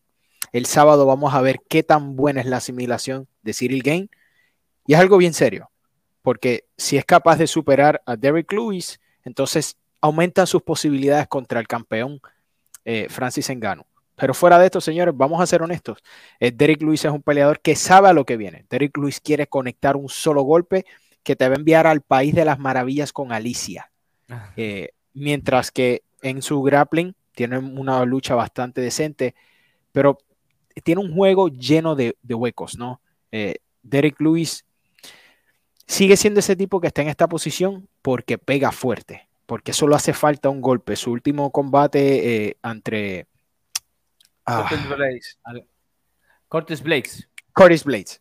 Yo pensaba que Curtis Blaze le iba a dar una clase de lucha como lo hizo Daniel Cormier y nos sorprendió le dio un uppercut y envió a Curtis Blaze a otro planeta. Entonces, por esa razón es que las personas ven los combates de Derrick Lewis. Es un peleador sumamente entretenido. Nosotros estamos aquí para ver acción, para ser sorprendidos y esa es la razón por la que vamos a estar sintonizando el sábado, porque queremos ver si es Derrick Lewis ese peleador que es capaz de conectar a Cyril Game, que es capaz de mostrarle lo que nunca ha conocido en su carrera profesional. Nueve victorias, tiene sumisiones, tiene knockouts, tiene decisión. Ha demostrado una gran profundidad en cuanto a su estilo en el poco tiempo que lleva como profesional. Pero señores, ha demostrado un gran nivel. El problema de este combate para mí el sábado es que Cyril Gain en múltiples ocasiones le ha dicho, su meta es el título y va a hacer lo que tenga que hacer para llegar a él y no le importa si sus combates son aburridos. Ya Dana White lo ha criticado abiertamente por decir que son combates aburridos, que no toma riesgos. Y él lo dijo, yo no estoy aquí para que me noqueen, yo no quiero contusiones, yo no, yo quiero velar por mi salud. El sábado, eh, Cyril tiene que proteger su salud, porque el señor Derrick Lewis es de esos peleadores que te cambia tu vida para siempre con un solo golpe. Entonces, fuera de que el peleador con más talentos, con más profundidad, con mejor estilo es Cyril Gann, Queremos ver si Derrick Lewis todavía tiene la capacidad de finalizar a un prospecto de esta magnitud y volver a posicionarse con, contra Francis Ngannou. Pero fuera de eso, tenemos que ser honestos, Cyril Gann lo tiene todo y lo demostró, lo demostró ya contra Jairzinho Rosenstruck, lo demostró contra Alexander Volkov, entonces se me hace muy difícil eh, apostarle en contra a un Cyril Gann, ¿no? Fuera de un, un, buen knockout de Derrick Lewis, que siempre existe la posibilidad. Entonces, esa es la razón por la que voy a estar sintonizando el sábado. Tremendo. Mira, eh, de verdad que Cyril Game, impresionante todo lo que hace. Es de los peleadores que hace bien todo. Para muchos ha sido un estilo un poquito aburrido, pero yo soy de los, yo soy de las personas que le gusta ver el MMA no solamente por lo espectacular que se puede ver un knockout, una sumisión, es también por lo que tú puedes ver a nivel de estrategias. Y eso hace Cyril Game. Eso es lo que mejor él sabe hacer, aparte de, de mantener un ritmo de pelea un poquito acelerado, porque hay que decirlo, tiene un excelente volumen de golpes. Gay lanza acá 5.13 golpes por, por minuto, que es un volumen bastante alto en peso pesado. Todo el mundo sabe que los pesos pesados se administran un poquito, porque la mayoría no tienen esa resistencia eh, tan prolongada como sí ha mostrado Cyril Game. Entonces a eso súmale también que era sobre pocos golpes por minuto solamente 2.6, una defensa de un 63%. Derry Lewis tampoco destaca por ese volumen de golpe, es como dice Eric, él va a ir a buscar un golpe. Incluso en su pelea con Curtis Blade se vio claro que él estaba esperando esa entrada de derribo para él conectar ese golpe. Yo dije, cuando yo vi ese golpe, yo dije, él entrenó eso mil veces para él poder conectar ese golpe. Él estaba buscando. Él, cargó ese Opel como Río de Street Fighter. No, no, no. Oye, Cargado, así se diga. tú recuerdas a Megaman, que Megaman tú tenías que ir con él desde que empezaba el, mundo, cargando, el, fueguito ese para poder ir acabó un monstruo en el último, el final. Así parecía Derry Lewis. Pero mira, ya fuera de relajo. Cyril Game, como dije, excelente volumen de golpe, excelente resistencia eh, asimila pocos golpes, o sea, recibe pocos golpes por, por, minuto, mantiene un ritmo de pelea desde el primer asalto hasta el quinto asalto. Ya se ha visto un Cyril Game contra un Racing Rosenstruck que, a diferencia de Derrick Lewis, sí tiene un striking técnico. Tiene poder, pero tiene técnica en su striking. Derrick Lewis es un peleador que el golpe, él no, él no lanza de que un puño te va a buscar e, este ángulo, nada de eso. Él lanza un golpe para acabar la pelea. En este aspecto hay que mencionar también Siri Game en el aspecto de grappling es bastante bueno. Eh, él no busca eh, tanto los derribos como tal, pero sí cuando lo, trata de, hacer, sí consigue y tiene un excelente control. Hemos visto también un Cyril Game que es un peleador que te puede buscar una heel hook. Se ha visto poco en los pesos pesados. Un peso pesado que te busque, se lanza al suelo a buscar una heel hook. Eso es impresionante. Aparte de eso, también tiene una que otras sumisiones.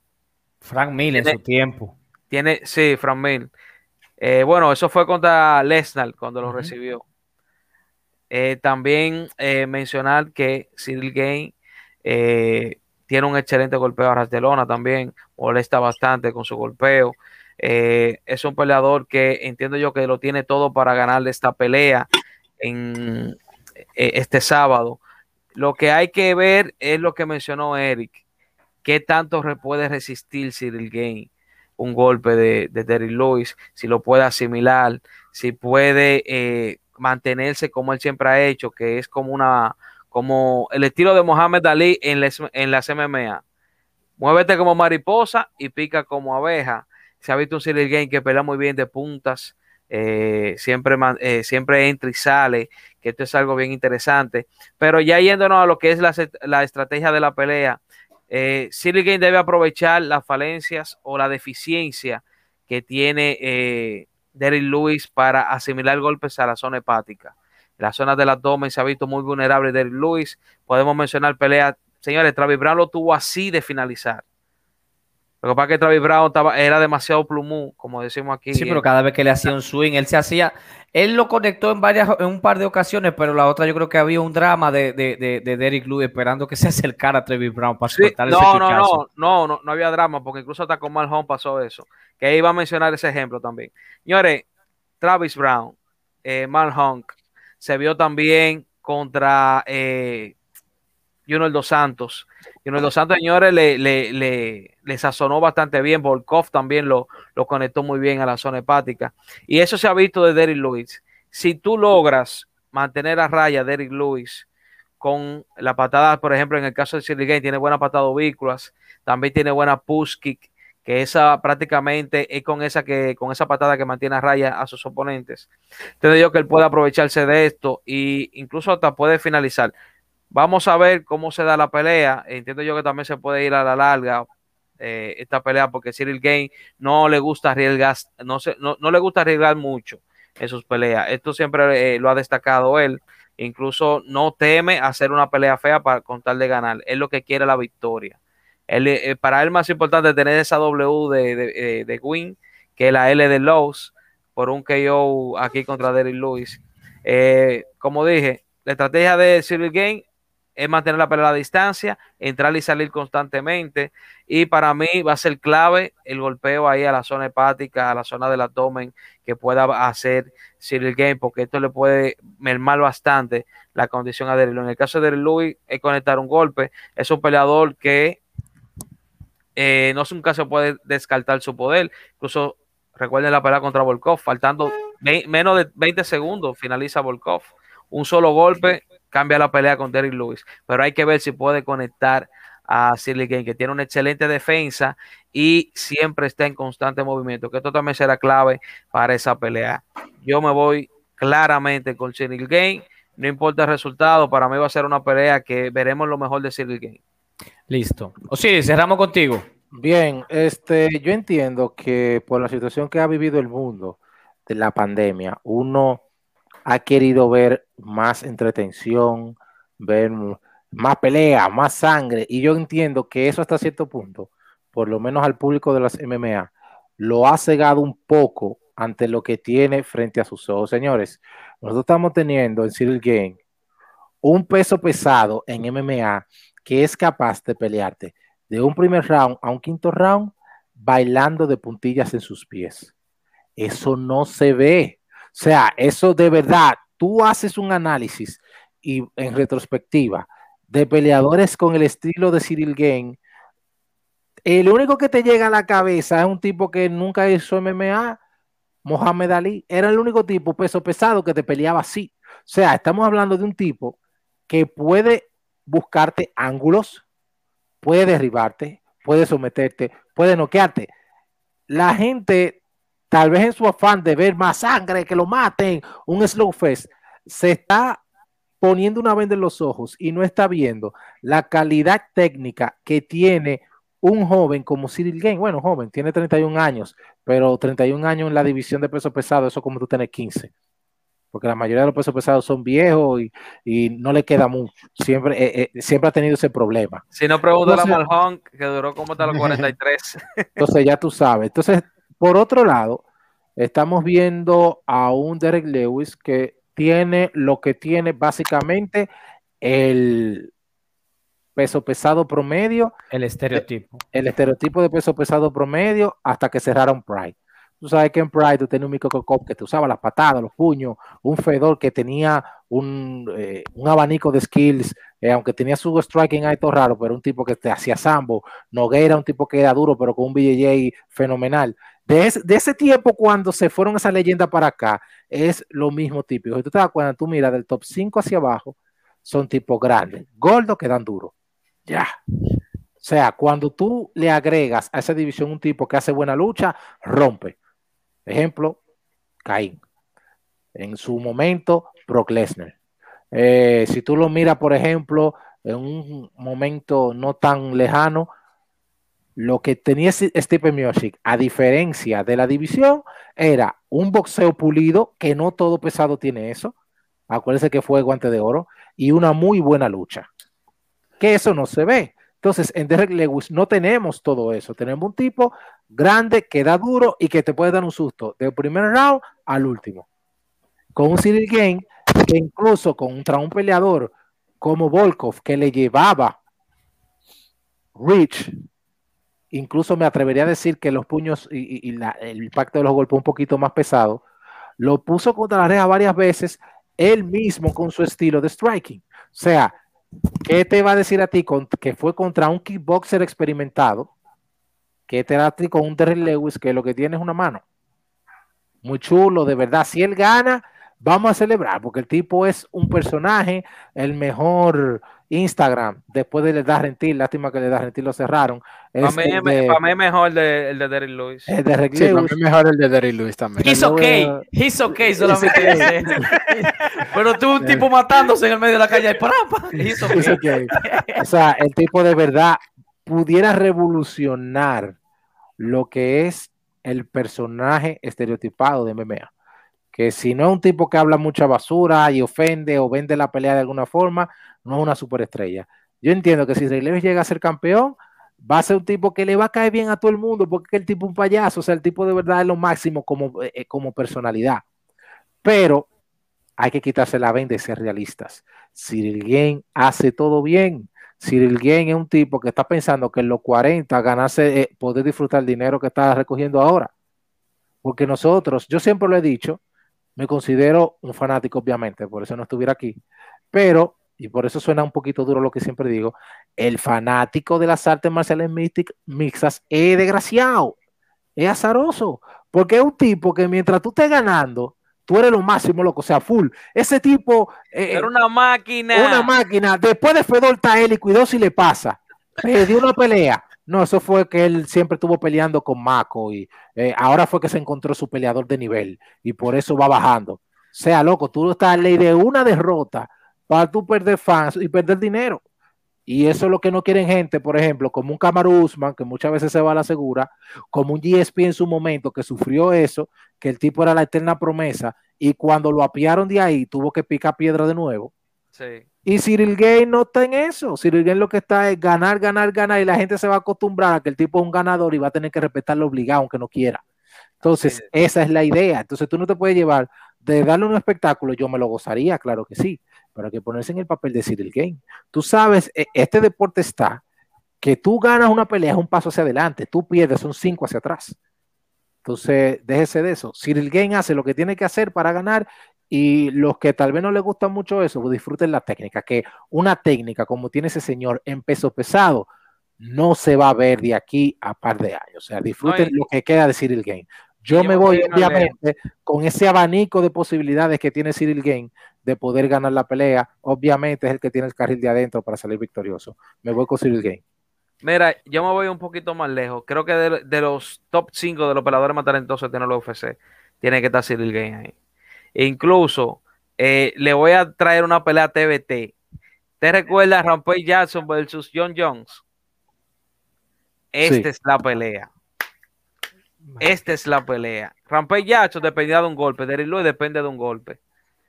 John Jones, un abanico de skills, ahí lo tiene en, La diferencia, la diferencia en este combate es que ese golpe de Derrick Lewis cambia la Ah, sí. vida. Exacto. A diferencia de muchos peleadores que solamente son unidimensionales, un golpe de Derrick Lewis noquea a cualquier semidios que camina a la faz de la tierra. Entonces, pone a eso es lo que mantiene, sí, eso es lo que mantiene este combate interesante, es la razón. Primero, como ustedes dicen, es un peleador sumamente entretenido, nos encanta verlo en las redes sociales, nos encanta verlo ganar porque su- sus entrevistas post combate son Sí. épicas siempre, siempre están llenas de comedia y cosas bien sí. graciosas.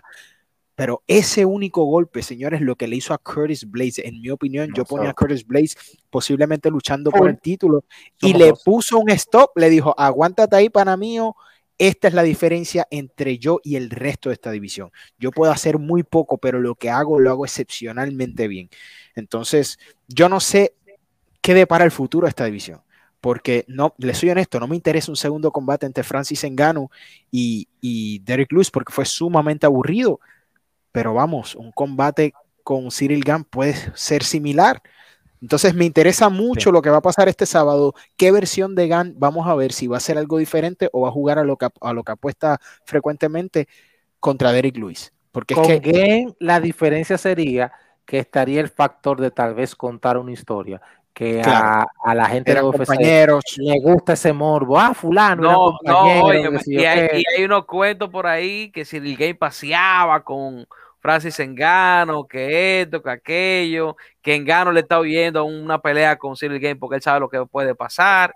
Eh, de verdad que ha sido bien interesante esa historia de entre ellos.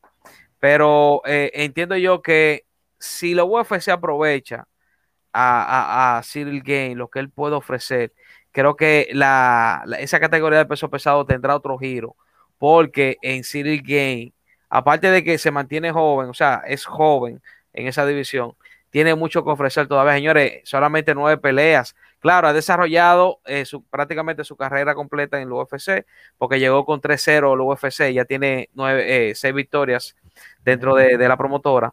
Te digo que Cyril Game todavía le pueden quedar algunos 5 o 6 años productivos en esa categoría, basado en su estilo, basado en lo que él puede ofrecer a nivel de estrategias. Si el UFC me de ese hombre, señores, óyeme, el Anthony Joshua del MMA, mírenlo ahí. Así es. Fácil. Y tomando en consideración también algo importante, que es un peleador joven, no sufre daño y es bastante activo. O sea, esa pelea de Volkov a, a esta pelea que tiene ahora contra Lewis, señores, ustedes tal vez lo ven como que pasó hace mucho, pero eso fue rápido. Sí. Eso fue de ahí a ahí, Creo que menos de tres meses fue que pasó. en menos de tres meses. O sea, eso te dice a ti. Junio, no, no, no, está- no. Junio 26. Oye, loco, No van o sea, dos yo- meses. No van Ya dos meses. de Wow, sí, ciertamente. O sea, ¿qué es lo que te dice? Que el tipo no recibe daño y puede defender varias veces. Y eso es lo que tú necesitas, un campeón activo. O sea, que yo entiendo que nada, vamos a ver, porque nosotros estamos aquí divariando y haciendo planes y viene Derek Lewis y le da ese mandarriazo y se acabó todo. Y Pero- cambió todo el panorama. Aunque te voy a decir algo, te voy a decir algo. Que pase eso, eso no define eh, eh, o, o no te deja dicho a ti que eh, lo que va a seguir en adelante con Cyril Game, porque O no, para nada. Cyril Lewis le puede hacer eso a quien sea. Claro. a quien ¿Sabe- sea. ¿Sabes a quién noquearon en múltiples ocasiones? A Charles Oliveira. ¿Sabes a, quién Oliveira. noqueó Michael Johnson? A Dustin Ujú. Poirier. Y hoy por hoy están en el tope de la división. Un combate Exacto. no te define en este deporte. Eso Exacto. es así. Tremendo. Señores, gracias a todos los que estuvieron con nosotros durante esta transmisión. Agradecer enormemente a nuestro invitado especial. De verdad, Eric, un placer. La pasamos súper chévere. Perdona si nos pasamos un poquito del tiempo, de verdad, pero estuvo Tranquilo. totalmente interesante esta, eh, esta, este análisis de verdad de UFC 265. Además está decirte que MMA Info es tu casa. Cuando quieras acercarte o, o las, las puertas están abiertas sin ningún tipo de problema, hermano. Y de verdad que sí. Gracias por eh, compartir, compartir este, estas dos horas con nosotros. De verdad que sí. Gracias, gracias a ustedes por la invitación. Gracias, Isaac, que, que era el que frecuentemente me... Duro. Yo, yo soy bien honesto, señores. El tiempo que, y sé que a ustedes posiblemente les pasa lo mismo, el tiempo que uno invierte creando contenido te limita el poder consumir contenido a ti. Entonces yo me dejo llevar, son los seguidores los que usualmente me recomiendan, mira, colabora con tal persona, colabora con tal canal y yo desde el día uno estoy haciendo colaboración, entonces para mí siempre es un placer, me encanta poder intercambiar ideas, me encanta ver el, el- el punto y el análisis de otras personas que a veces enriquece el tuyo mismo, ¿no? A veces uno se, se encierra en una burbuja y, y no ve ciertas perspectivas que colaborar con otras personas te abre ese espectro, entonces para mí un placer y un verdadero honor que me hayan considerado para, para la invitación, creo, de- seguro que sí. Gracias, hermano, de verdad que sí. ¿Verdad que Señores, gra- gracias, Eric. eh, gracias también a todos los chicos que se dieron cita aquí en MMA Infoanálisis. También agradecer siempre a esos grupos de Facebook y de WhatsApp que permiten que uno comparte el contenido. Recuerden siempre suscribirse, activar la campanita, comentar, darle like. El que se siente identificado con el proyecto de MMA Info y con esta colaboración interesante que se han dado, puede aportar aquí en el link de Patreon, también con los super chats y los super stickers, para que podamos eh, seguir trayendo este contenido. De verdad que Eric, muy enriquecedor. Ya había visto tu trabajo. eh, incluso hay otro compañero tuyo, el del pugilato también, que está haciendo un buen trabajo. Le he visto a ustedes colaborar bastante. Y de verdad Sí. que. y me gustan que- esos en vivo que has hecho con Cerebro Deporte también. ¿eh? Brother, eso, eso fue la cosa más difícil. Yo creo que después de conseguir a Cerebro, si yo voy mañana a las Olimpiadas a competir en 100 metros lisos, yo debo ganar. Créanme, esta, esta fue una de las cosas más difíciles que yo he hecho en mi vida. señores. Créanme. No relaje más. Sí, sí, fue, fue Complicado. porque es que el señor Jorge Ebro siempre está ocupado y vale, yo creo que ya yo lo tenía que tener encabronado. Co- co- No, no tanto con el hostigamiento, porque era, era lo que la gente me pedía a mí, era como que yo conectaba un live y empezaban, trae cerebro, trae cerebro, trae cerebro, Sí. trae cerebro. Y yo, "Se- no estoy diciendo que no, pero yo soy de las personas más abiertas a colaborar. Yo literalmente, tú me invitas y yo voy, a mí no me importa. Entonces yo traté y se lo, igual se lo digo Isaac, siempre que alguien me recomienda un canal y son seguidores míos o de mi canal, me gusta colaborar, me gusta que, que hay una comunidad grande latina, eh, porque creo que tenemos muchas personas, eh, me gusta educar y que el deporte crezca. Mi, mi mayor interés con todo lo que hago es que el deporte crezca, que las personas aprendan, que yo aprenda también, porque yo no nací sabiéndolo todo, entonces Claro.